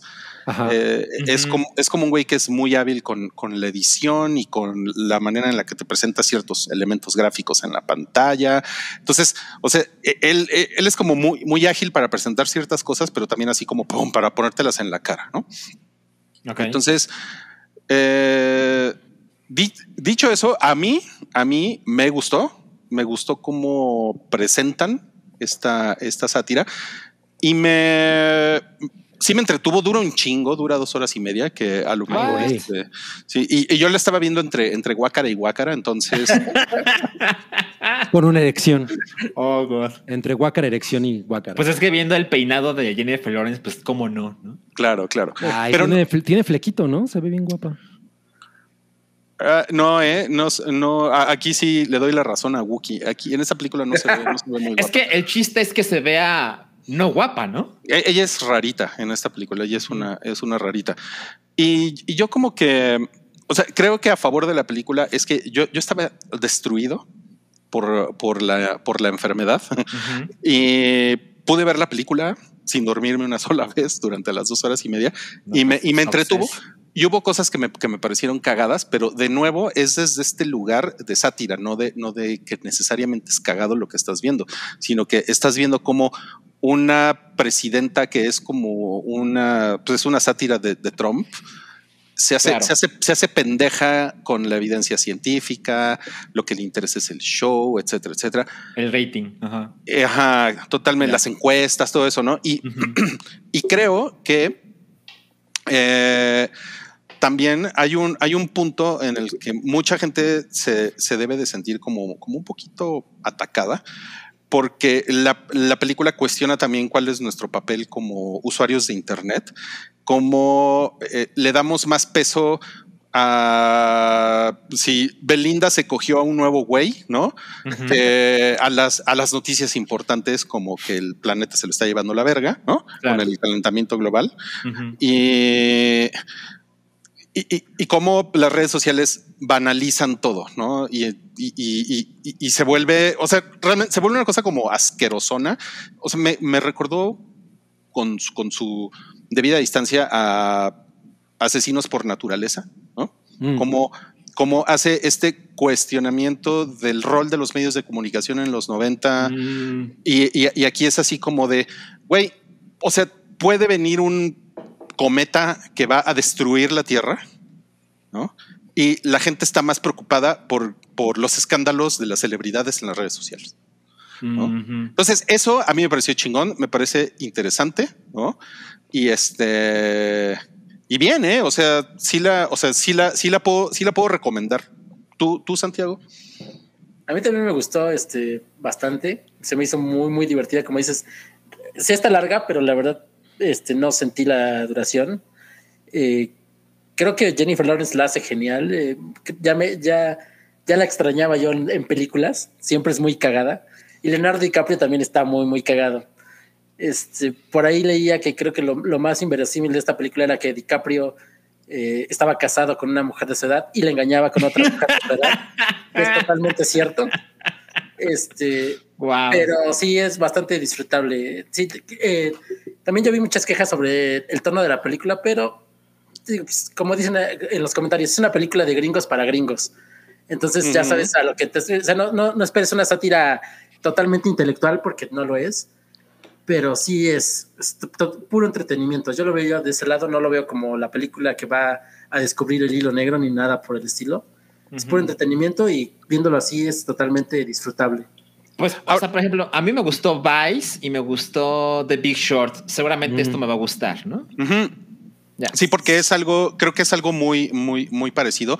Nada más que el nivel de escándalo en Vice, o sea, tú puedes decir, güey, es increíble que eso haya pasado, ¿no? Porque es un, es un hecho real, histórico, Sí, ¿no? sí. Y aquí, esta película, que por cierto, creo, creo que no he dicho, se llama No mires arriba.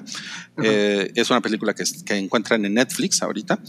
Eh, es este. mm, a- a- al ser ficción y al ser como una un, como un juego artificial para mostrarnos lo, lo estúpida que está la humanidad con, con muchos temas, ¿no? Yo creo que ahí es donde pueden salir muchas defensas, y, o, o sea, m- m- perdón, barreras, ¿no? Como del espectador. Es como decir, ay, pero esa mamada no está pasando, ¿no? Pero están Mm. exagerando ciertas cosas y porque no, porque Vice, lo, lo cabrón es como decir, güey. Eso o pasó. sea, eso pasó, güey, ¿no? Sí, por Eso muy, ridículo, por muy ridícula que, ridículo que parezca, Sí. eh, es, un, es un hecho, ¿no? Sí, pero aquí lo cabrón es que después de tener a presidentes como Trump o como Bolsonaro o como López Obrador que hacen que han convertido la política en un, en un gran circo, te das cuenta lo difícil que es que la ficción pueda como alcanzar esos niveles de histeria. Entonces, para una película que tiene un ah, pinches superestrellas que han ganado Óscares y la chingada, ¿no? Pueda como llegarle a, a la gente y si- sin que digan, ah, eso es pura mamada, ¿no? Es así como, no, güey, ve las noticias. O sea, por ejemplo, una cosa que platicábamos hoy, ¿no? O sea, el presidente de México hablando de los Reyes Magos, ¿no? Que, y, y que, y que no le van a traer del elefante. al elefante y que no le va a traer, que los Reyes Magos ya no le van a traer juguetes, videojuegos, Videojuegos. violentos O sea, es como.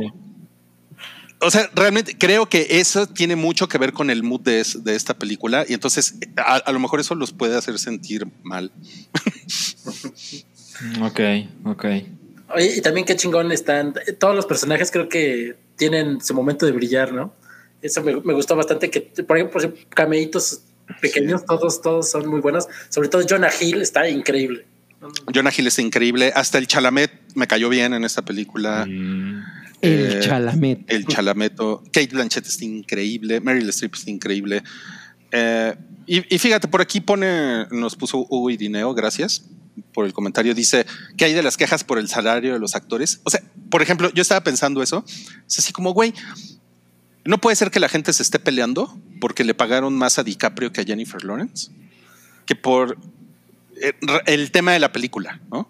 O sea, es ju- justo están haciendo lo que la película critica, güey, ¿no? Eh, eh, que es como, eh, sí, güey, ya, ya, ya sabemos la disparidad de género y la chingada y los salarios, güey, pero la película no se trata de eso, güey, ¿no?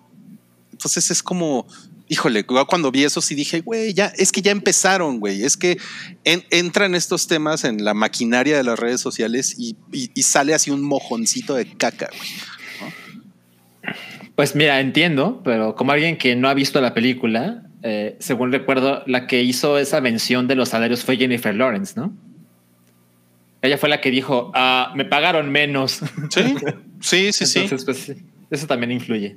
Sí, sí, sí, seguramente, ¿no? Pero pues es, digo, véanla, véanla y luego, y, y luego le echamos la platicada de, pues este, este asunto de, que para mí es lo más interesante, ¿no? La, la banalización de todo, ¿no? Ujú. Sí, está, está, bien cabrón. Y pues bueno, vamos a seguir para terminar con este round. Uy, este está bueno, este está A ver. bueno. Este es Salchi No. contra Matrix Resurrecciones. Uy, uy, uy. Bueno, pues sorprendentemente, o sea, esta película se estrenó el 22 de diciembre y la vi una semana después. Chale, fallaste como Ajá. fan. Sí, soy súper fan, lo hubiera visto mucho antes, pero pues es que como Pasó salgo, algo. ajá, salgo en vacaciones y ya hay, hay, hay compromisos, hay cosas que hacer y demás, ¿no? Pero bueno, ya me habían dicho, o sea, yo vi a Rui en persona y me dijo, está bien culera. ¿no? Y, y Rui la vio en función de prensa, ¿no? La vio antes que, que mucha gente. Y luego tengo una amiga muy cercana que la vio el día que se estrenó y me dijo, está bien culera. Y yo dije, no pasa nada, ¿no? Yo ya vi... Yo soy The bien Matrix- vergas. Ajá, yo soy bien vergas. Yo ya vi The Matrix eh, Revolutions y, y casi pierdo la vida, pero sobreviví, ¿no? ¿Qué, ¿Qué tan mal puede estar esta cosa? ¿no? Bueno, tampoco quiero tomar demasiado tiempo porque vi el, el hype pasado en el que no pude estar y sé que también hablaron de la película, pero no quiero dejar pasar la oportunidad para mencionar la excepcional chingadera que es The Matrix Resurrections. Muy, muy rápido dije, wow. O sea, de verdad, vine aquí esperando algo terrible y no mames, no vi venir semejante mierda, ¿no? O sea, estuvo abajo de tus expectativas bajas. Puta, estuvo así de güey, o sea, como 77 veces me quiso salir del cine. No mames. La película dura dos horas y media. Y la verdad, eh, en, en- en prolongados momentos, o sea, yo me la pasé así con el face palm, ¿no? Así de, esto no me está pasando. Ah, hasta me emputé cuando notaba ciertas risitas en el público y yo estaba así de, ¿Con qué, con qué- con qué pendejos vine a ver esta película, no? O sea, ¿por qué no todos estamos de acuerdo de que eso es una pinche mierda? Y por ejemplo, si, si me asomé a Rotten Tomatoes, tiene 64% de frescura, que es como, guau, ¿no? Qué generoso es el, es el mundo con esta película. Sí, no mames. pues. Eh, a mí me parece fácil y, y bueno, también, o sea, yo para empezar no creo que exista una crítica objetiva, ¿no? Yo siento que eso, eso es imposible y no puedo quitar de la mesa que pues, mi profundo amor por, por The Matrix, eh, por la primera y hasta por la segunda, que bueno, siempre es un tema ahí a debatir, ¿no? La tercera la vi en el cine y también me la pasé fatal y dije, bueno, pues ni, ni modo, ¿no? Este, y pasaron 18 años sin ver The Matrix Revolutions y antes de ver Resurrections las vi las tres seguidas, ¿no? Ok. La primera, brutal, ¿no? Y chingona, increíble. Qué maravilla que esa cosa existe. La dos, me gusta mucho cómo expande eh, el bullet time y esa clase de cosas este, que, que propuso la primera, aunque evidentemente la historia es inferior, ¿no? Y el estilo también es inferior. Y la tercera es una basura asquerosa, cara, que hicieron con las patas, ¿no? Eh, y les digo, nunca la había visto más que en el cine. 18 años después, la película me pareció igual de espantosa, ¿no? Así como la recordaba, así.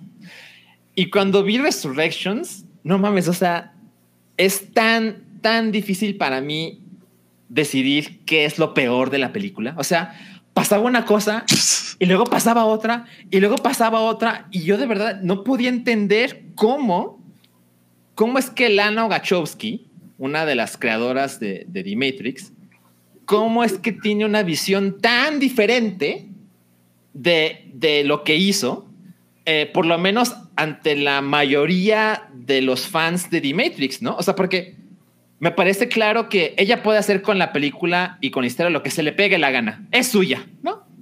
Y esto, a pesar de que lo pensé, la verdad es que no destruye el legado de The Matrix. O sea, si hacen otras 70 películas peores que la 4, no, no, no, no, no. Recuerden, la primera aún existe, ¿no? Entonces, así como pasó con George Lucas de que no, ya destruyó nuestro Star Wars. No, no, no. Aún tienes tu Star Wars. Lo que pasa es que el creador tiene otra visión de cómo deberían ser las cosas. Tiene issues. Tiene issues, está pendejo, está menso, no lo sé, pero está en su derecho y eso no nos quita lo que sentimos con la, con la película que nos enamoramos, ¿no? Pero, pero de verdad, es, es hasta de risa, o sea, es el, el peor neo ever, ¿no? O sea, sabemos que Keanu Reeves es un, es un mal actor, ¿no? Afortunadamente tiene un carisma brutal, ¿no? Que eso saca cualquier cosa adelante, pero en esta ocasión, en esta ocasión en particular, yo estaba así de no, no, no, no, no, no puede ser, no puede ser que esa es la mejor toma, ¿no? Luego, lo que pasó con el misticismo de Morpheus, de cómo se presenta al inicio y el sujeto que cree en la profecía y demás, a la basura, ¿no? Aquí hay un güey, hay una caricatura que la verdad, debo decir algo, no entendí del todo cómo es que Morpheus era un agente y cómo siempre no. Y la verdad, me pueden decir que soy un menso, pero estoy seguro de que no lo entendí porque los diálogos son bien estúpidos. Está mal explicado. Está mal explicado. Y, y saben qué, la verdad no creo atreverme a verla otra vez. O sea, como para entenderle, me, me puedo quedar con esa duda, ¿no? Luego, cuando puedo hablar con spoilers, ¿verdad? Sí. Sí. Ok. Es porque, puta, se les estoy ahorrando, ¿no? Les estoy haciendo un favor. Cuando te dicen que The Matrix en Resurrections era un videojuego, yo estaba así de, oh, no, no, no, no, no, no. Esta, esta idea de para los chavos y que este güey se la pasa en la compu y es bien creativo. No, fatal, ¿no? No, no, no, no me convenció ni tantito. Cuando las máquinas ahora son como pequeñas mascotas, Híjole, eso es horrible. donde llegan así como, como los bebés, los bebés máquinas para que les den sus, sus cariñitos. No, son no, cute. no. Yo, yo, yo me quedé con esa idea de que las máquinas eran despiadadas con sus tentáculos, con 80 ojos y cuando te ven te destruyen. No, eso ya no. ¿no? Eh, eh, el maquillaje y la actuación de Nayobi, uff, uff, no, no, fatal, ¿no? Esa mujer, quítate de aquí, ¿no? Me, me parecía mucho mejor en, en Reloaded, en Revolutions. Imagínense, en Revolutions. Luego, el humor, porque claramente la película intenta ser cagadita. Yo jamás me reí, ¿no? Igual soy un sujeto bien pinches amargado y ya yo estaba desesperado por, por salirme de ahí, pero ni un pinche chiste funcionó conmigo.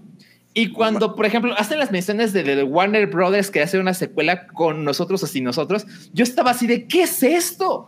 ¿Qué es esto? O sea, yo vine a ver putazos, yo vine a ver el bullet time, yo vine a ver este güey esquivando balas, deteniendo las balas. No, no, no, no. Vamos a hacer una reflexión meta de las secuelas y de cómo el mundo ahora está obsesionado con el Internet. No, no, no, gracias. no.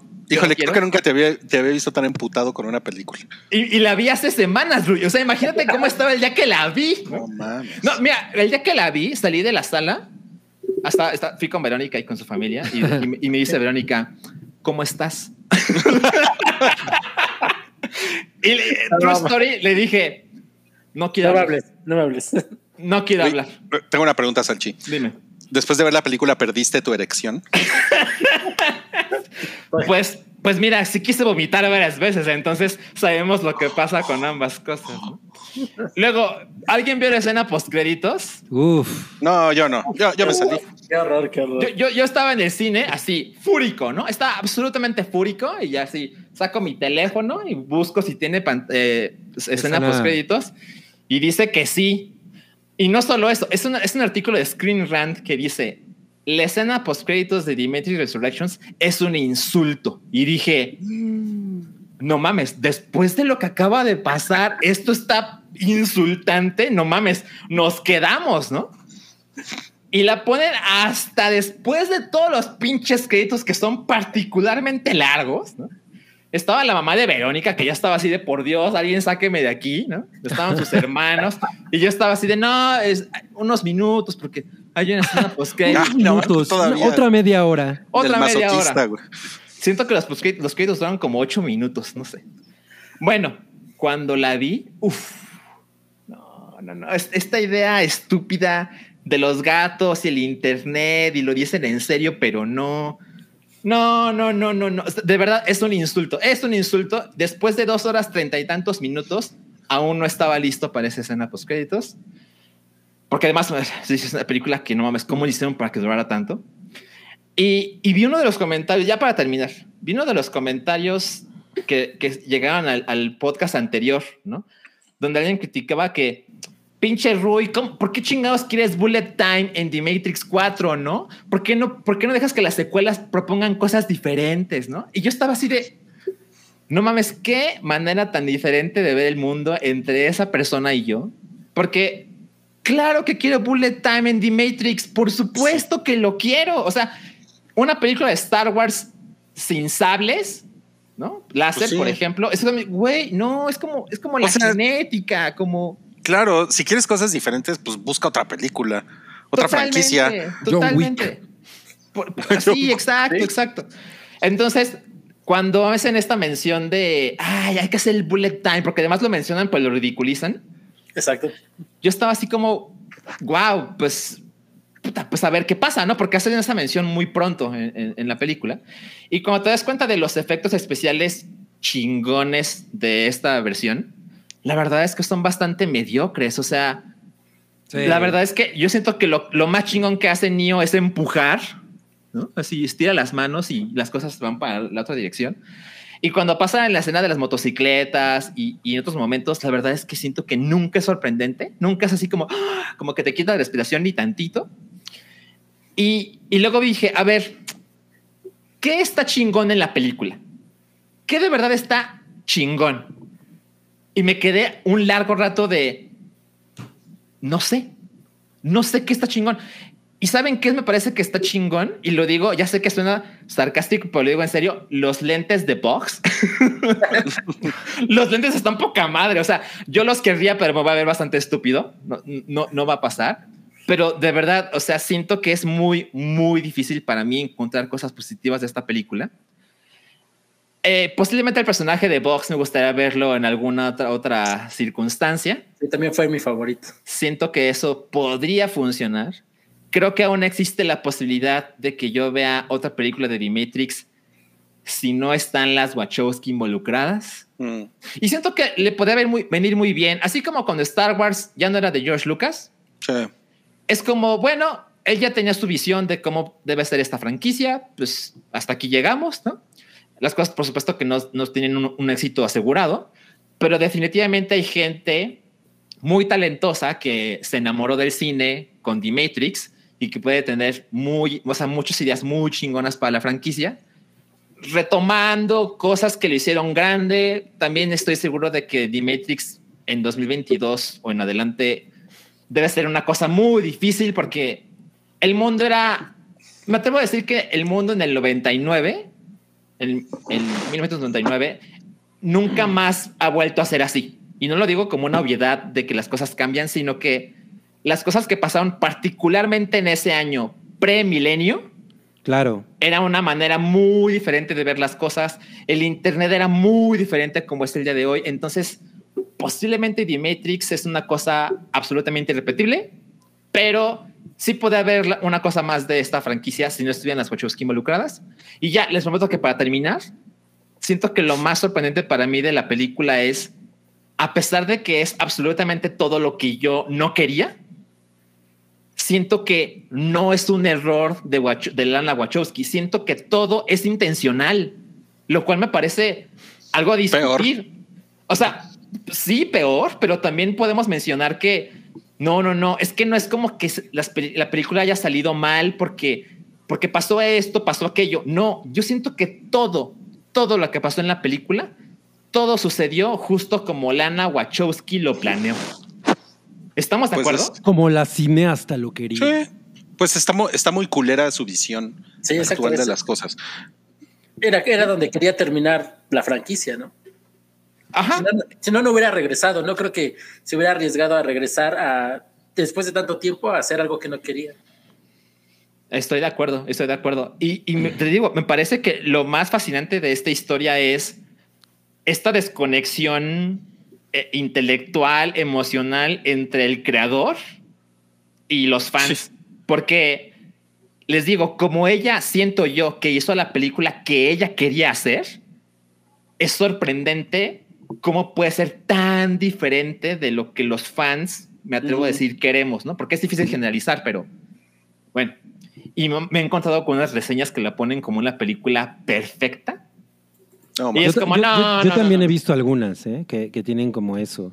Eh, Eh. y he visto algunas que, o sea, yo, yo, yo estoy de acuerdo en que la idea, tal cual, o sea, la, la- la base de, es- de esta historia está, in- es interesante, pero la manera en la que se ejecutó, el, el rumbo que tomó definitivamente mm, ni siquiera corresponde a, a cómo uno imagina que funciona Matrix. O sea, como, como esta cosa eh, innovadora, ¿no? Eh, sorprendente, que, que tiene una filosofía interesante. O sea, como que después de todo el tiempo que pasó eh, de las anteriores, era como para que hubiera aterrizado mucho más chingón y no, no mames, es, es terrible. Mejor, mejor ven anime, ver Animatrix. Sí, totalmente, totalmente. Pero ok, bueno. vamos a leer algunos superchats. Este es de Gerardo. Letichilla. Dice feliz año 2022. Gracias, Ah, Gerardo, igual para ti. 2022. Gracias. Este léetelo tú, Cabri. Jorge Jacinto. Jorge Jacinto nos deja 50 pesos y dice, la pongo en la misma bolsa que Idiocracy y Sorry to Bother You. ¿Qué opinan? Habla Ah. de. Habla del Don't Look Up. Don't Look Ajá. Up. Eh, yo no he visto ni Idiocracy ni Sorry to Bother You. Tampoco. Mm. Ah, Sorry to Bother You me suena a Pardon Intrusion. Que es No, es- esa no es muy vieja, tiene tener dos años que salió, Sí, pero sí. la tengo ahí en Pero- mi lista, no la he visto. Pero muchas gracias por tu, por tu superchat, Jorge. Eh, si siguiente. pregunta Abraham Díaz si Matrix es ahora película de Navidad. No, pero hace rato eh, Lamb sí es película de Navidad. Cordero sí es película de Navidad. Eh, ¿Este quién es? Ángel Soria. Superchat de 50 pesitos. Felicitaciones tardías al Ruiz. Ah, sí. Sin él no escucharía podcast. Saludos al Peddington y al güerito. ¿Por qué Peddington no es como de Hong Kong? Peddington. Aquí sí. Peddington. Paddington, Paddington. Oye, Rui, es cierto. O sea, Rui cumple años el 2 de enero. Y ahora se me ocurre si también pasó, o sea, si pasó año nuevo vomitando y sin erección, si eso llegó hasta el 2 de enero. No, ¿sabes qué? La erección me regresó el primero de enero. Espero que eso re- responda a tu pregunta. ¿Y el vómito? El vómito, no, el vómito se quedó, se quedó en el 2021. la, se- Ah, o sea- la segunda vez en 2021 que Rui me lleva a chilis. O sea, no has vomitado en todo el año, Rui. No, no. En seis días, no has Récord perfecto, Ah, récord wow. perfecto. Bien. Bueno, vamos a pasar al, al- al siguiente round y aquí, pues, Albricias, Cabri ya vio su Paidaman y nos va a platicar qué le pareció. Pues miren, eh, como ya todo el mundo ha hablado de esta película y está más, eh, más eh, tocada que, Careful. que, los, que los discos del Tri. Iba a ser un Ah. chiste de mal gusto. Em, bueno, pues lo, lo que les puedo decir es que de- pues llegué a ella ya con todos los spoilers encima. Ya, o sea, yo, yo me enteré de los spoilers el día que se estrenó porque pues me, lo- me los encontré en Twitter y dije, ya, chingue su madre. ¿no? Porque grabaste el hype. Ajá. No, no, no, ni siquiera, ¿eh? eso fue antes. o sea, yo, yo vi todos los spoilers antes. Ya. Eh, y creo que es una película muy, muy, muy divertida. Es, está chingón ver lo que hicieron con ella. Creo que es una cosa, si no necesariamente fresca, por lo menos la manera en la que aterriza está bastante bien eh, planteada. Es muy chingón ver todas las cosas que ocurren. Es muy chingón ver a Andrew Garfield. Es muy chingón ver a todos los, a, a todos los actores de las películas viejitas, que me parece muy cagado, ¿no? Ay, salen los de las películas viejitas, ¿no? Pues ya tienen 20 años. Sí, ya tienen, Sí. por lo menos la primera Spider-Man ya tiene 20 años, ya puede ser considerada viejita. Y, y me gusta mucho cómo, cómo redondea la- las películas de Tom Holland, porque ninguna de las dos anteriores a mí me parece una película destacable desde, desde ninguna perspectiva, o sea, me parece que, que son muy tibias. Y aquí el Spider-Man de Tom Holland am- amarra muy cabrón. Me parece que, que- sobrevive a pesar de los spoilers. O sea, yo la vi y dije, güey, es, es muy, muy encantadora. Eh, y las participaciones de Andrew Garfield y de eh, Tobey Maguire son maravillosas. Eh, eh, William Dafoe se la, se la está pasando súper chingón. Eh, Alfred Molina está poca madre. O sea, todo, todo está muy bien. A mí lo único que me pareció como que, que- que no me, que no me gustó tanto es que sí dura un chingo. ¿no? O sea, es como, como esta obsesión de que las películas duren más de dos horas. ¿Por qué? ¿No? O sea, no es necesario. Hay un par de, hay de un par de escenas. eh, esta escena en la que están curándolos, ¿no? Cuando, cuando empiezan a, cuando empiezan a, curar al, a, Doctor Octopus y todo eso. Esa escena es muy larga porque además ya sabes a dónde va y es como de, güey, ya, o sea, es, es demasiado extendida, ¿no? Eh, y hay otra escena que también me pareció muy similar que, que- ah, en, en donde están en el laboratorio eh, y que ya cuando están con, con Tobey Maguire, con Andrew Garfield y que hay este momento de el- el- los amigos de Spider-Man se mueren, ¿no? O- o, eh, eh, eso es como, ay, güey, es demasiado largo, ¿no? Eh, y- pues era y- y- fanservice eso, es lo que quería ver. Sí, pero, pero como que siento que, le- que eh, son muy lentas esas escenas, ¿no? Y, y duran un chingo y, y podría, o sea, la película podría durar 15 minutos menos, la neta. O sea, y, y funcionaría igual de, de bien. Cálmate, Mario Flores. ¿Eso qué? Pero es, es muy encantadora. La neta es que es muy encantadora. Me, me- me la pasé muy cabrón. Eh, has- hasta, le, hasta le tiré sus lagrimitas a la tía May.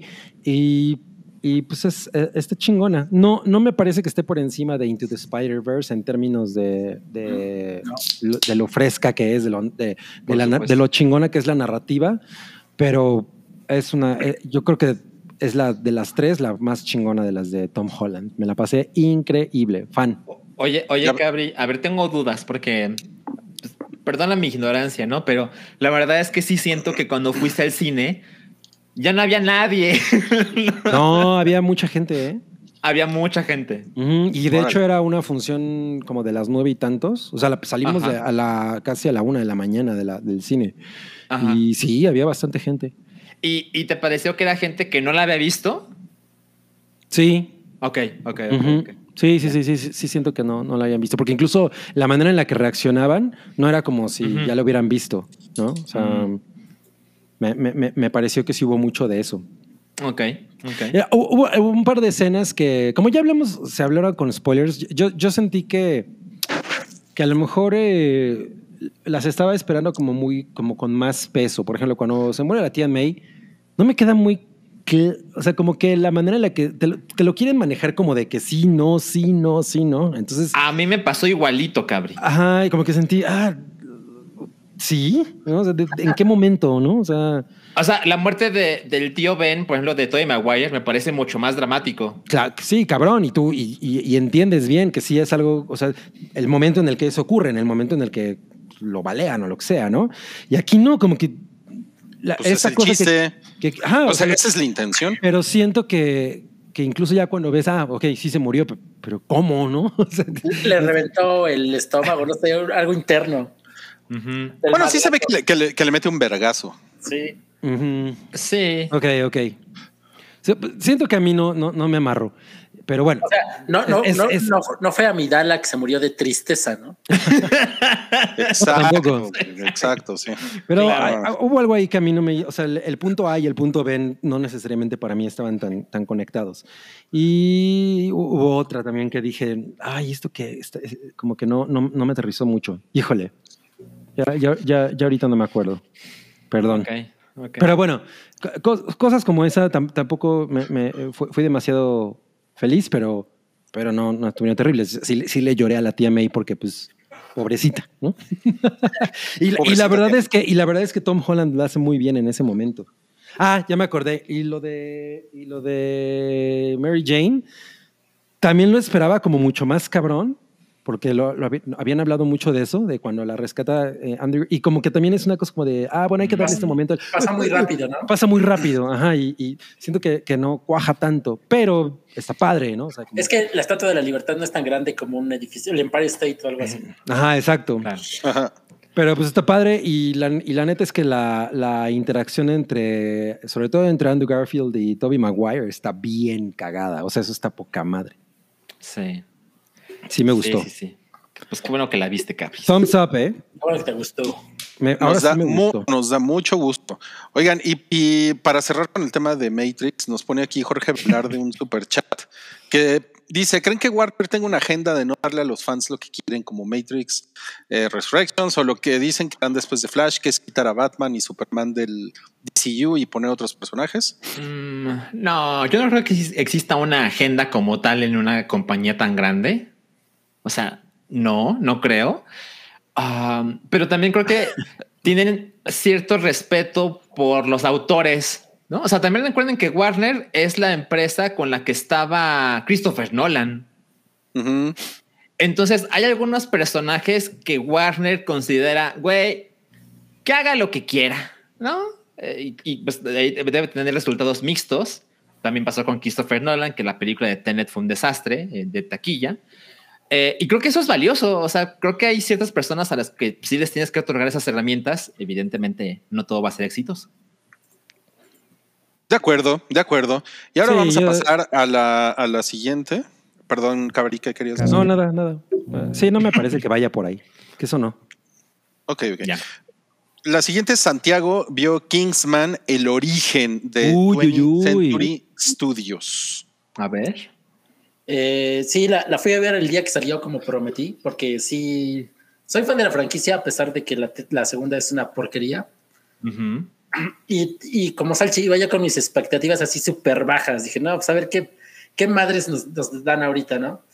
Y sorprendentemente me, me la pasé muy bien. Este, creo que no está a la altura de la primera, pero mejora el camino. Porque ya definitivamente sacaron los chistes sexuales este, sin sentido que tenía la segunda y, y mejora bastante.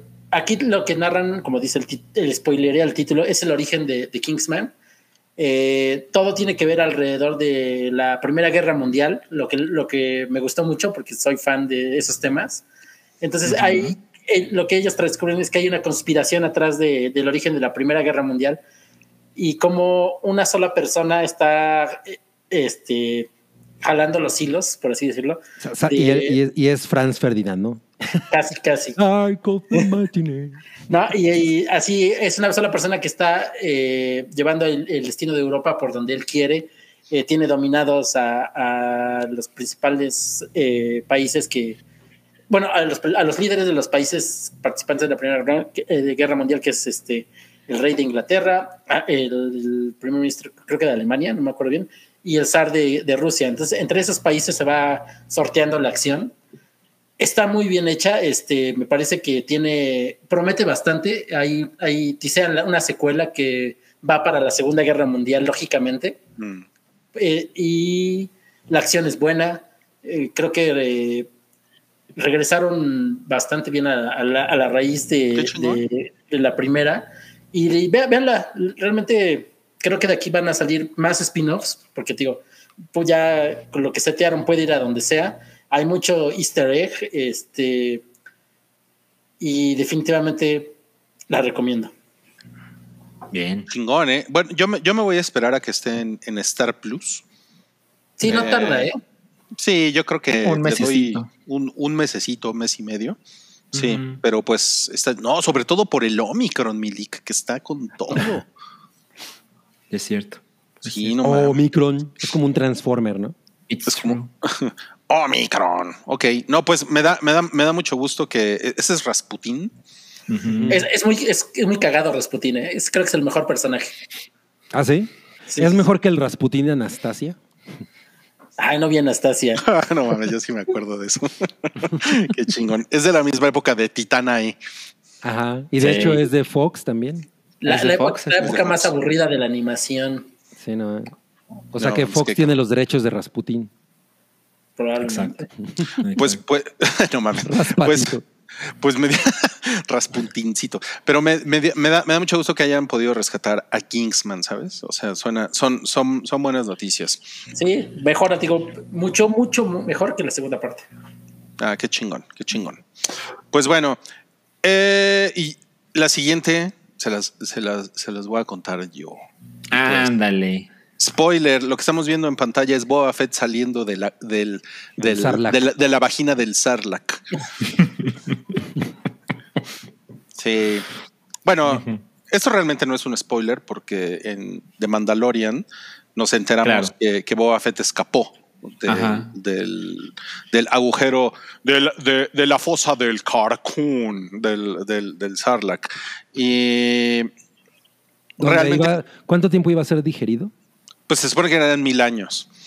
No mames, ¿cómo, cómo te pasa ahí? Imagínate. Pues, pues eso es lo que dicen en, en la película y yo me Te acuerdo. mueres que tenía- antes, ¿no? o sea, en- a, lo, a lo mejor, a lo 30 mejor días te, sin comer te mueres. A lo, a lo mejor te, te, te mantienen vivo, tú qué sabes. ¿no? Bueno, Nunca lo explican. la verdad es que no sé, pero cuando, cuando, cuando yo tenía 10 años y dije, verga, no tengo idea cuántos sean mil años, pero sí suena que está de la chingada, ¿no? y entonces, eh, esta, esta serie que se estrenó, se estrenó creo que en Año Nuevo, está saliendo todos los miércoles en, en Disney Plus. Hay- ya van dos episodios ahorita y el primer episodio lo dirige Robert Rodríguez. Eh, bastante, bastante cortito, por cierto, el episodio. O sea, yo creo que es un episodio de 35 minutos. el, segundo, el segundo episodio es, es un, es un poco más largo. Y pues creo, creo que cumple esta está chingón, está on point de lo, de lo que está haciendo ahorita Star Wars. Eh, el, eh, to- toda la idea de The Book of Boba Fett, que así se llama esta, esta serie, es, es de John Favreau. Él, él es el, pues, el- como el showrunner, el creador. Él, él escribió el guion también. Eh, o sea, toda, toda la historia le, le salió del orto a ese, a ese señor tan, tan, tan gordito y talentoso. ¿no? Sí. Y no mames, tiene, o sea, tiene todos los elementos del, del, del Star Wars viejo. O sea, eso no hay, no hay pierde. O sea, aquí no es una mamada como, ¿cómo, cómo se llama el pendejo este? Eh, eh, Ryan Johnson. Eh, no, nada, nada, nada, nada, nada, nada que que ver con eso. O sea, es como Star Wars clásico. Eh, y tiene esa onda como de lo, como de los flashbacks, como de, como de irte contando en dos, en dos niveles, este, como Boba Fett, qué fue de él cuando pierde su armadura y, y cómo vuelve a la, a la, a la vida las criminal, andadas. ¿no? Sí, sí. Y en el, el segundo episodio tiene una secuencia de acción que está muy chingona. ¿La O del sea, tren? La del tren No está, mames, qué chingón está así. Sí. está poca madre. O sea, sí es así como. o sea, es con speeders y con un tren que así que va, que va flotando. Y es, es como una escena como de como del viejo este de el asalto al tren. ¿no? Mm. Así los, lo- lo- lo- los caballos y los güeyes saltando del caballo al tren, pero, pero con speeders está poca madre, poca madre. Oye, pero ¿en qué momento sale leyendo su libro?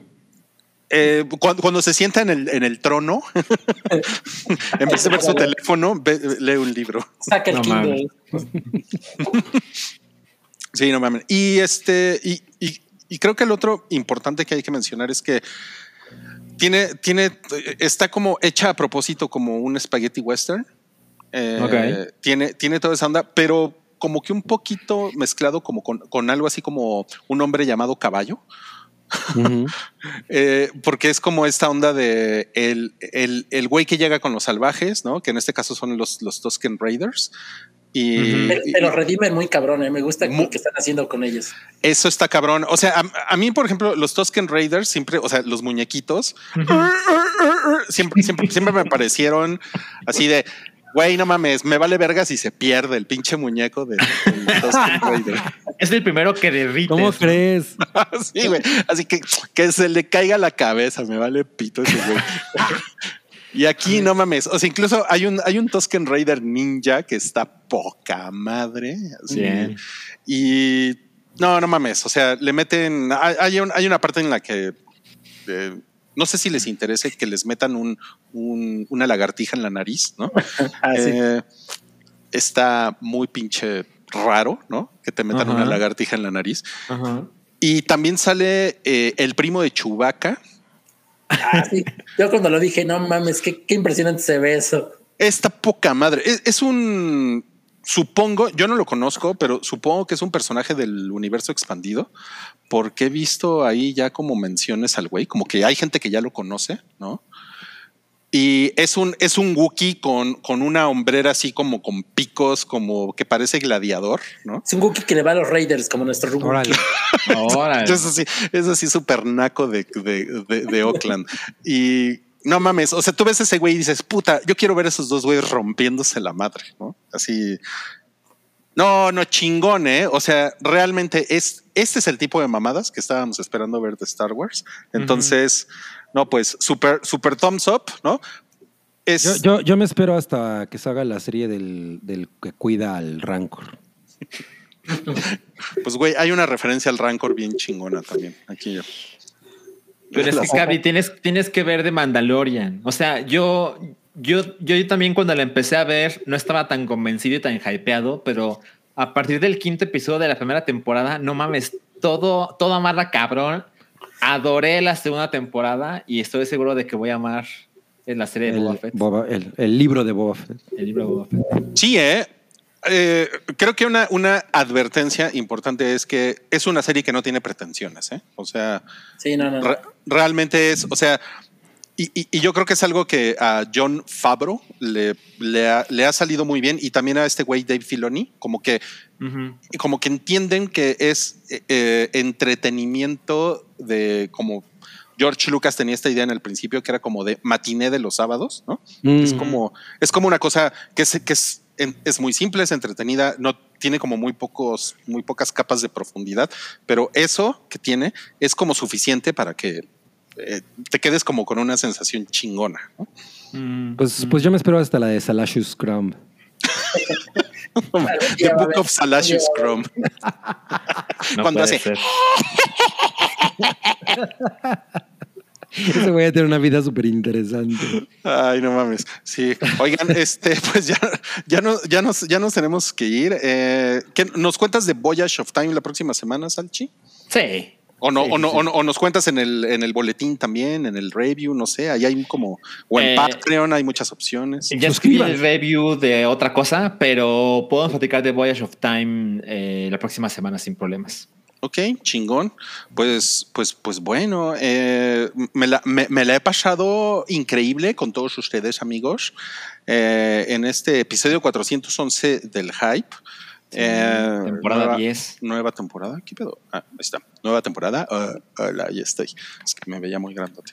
Sí. Oye, rápido, eh, ¿qué dice Moss? Que eh, él y Kraken nos mandan saludos desde COVID Town, pero que ya están en tratamiento. Eh, Órale. Ánimo. Mucha Ah, Pero si sí, les me, dio, sí me acuerdo de ellos, ¿eh?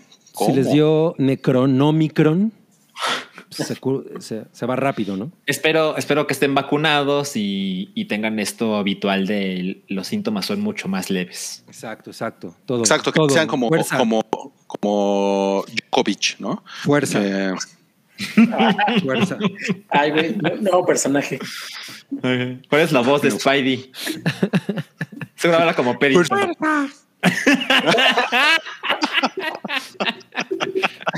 Ay, güey, qué chingón. Oigan, amigos, bueno, pues mu- muchas gracias. Bienvenidos de nuevo al Hype en este 2022. Eh, eh, esperemos estar con ustedes eh, sanos y salvos durante este año 3 de pandemia que, que prácticamente estamos, estamos empezando. Y pues nos vemos por acá los, lo- los jueves, ya saben, a las, a las 7 de la noche. Nos vemos en Patreon, nos vemos en Twitter, nos vemos en nuestro boletín, en review. Ahí les vamos a poner algunas recomendaciones chingonas. Y pues muchas gracias y nos vemos la próxima semana. Gracias a Santiago Salchi Cabri. Gracias y coman mucho pan de muerto. Sí, prácticamente En todo el año. Entonces, Estaría poca madre. No mames, qué horror. Bueno, gracias, bye. Ay, gracias. Tu apoyo es necesario y muy agradecido. Aceptamos donativos para seguir produciendo nuestro blog y podcast desde patreon.com diagonal el hype.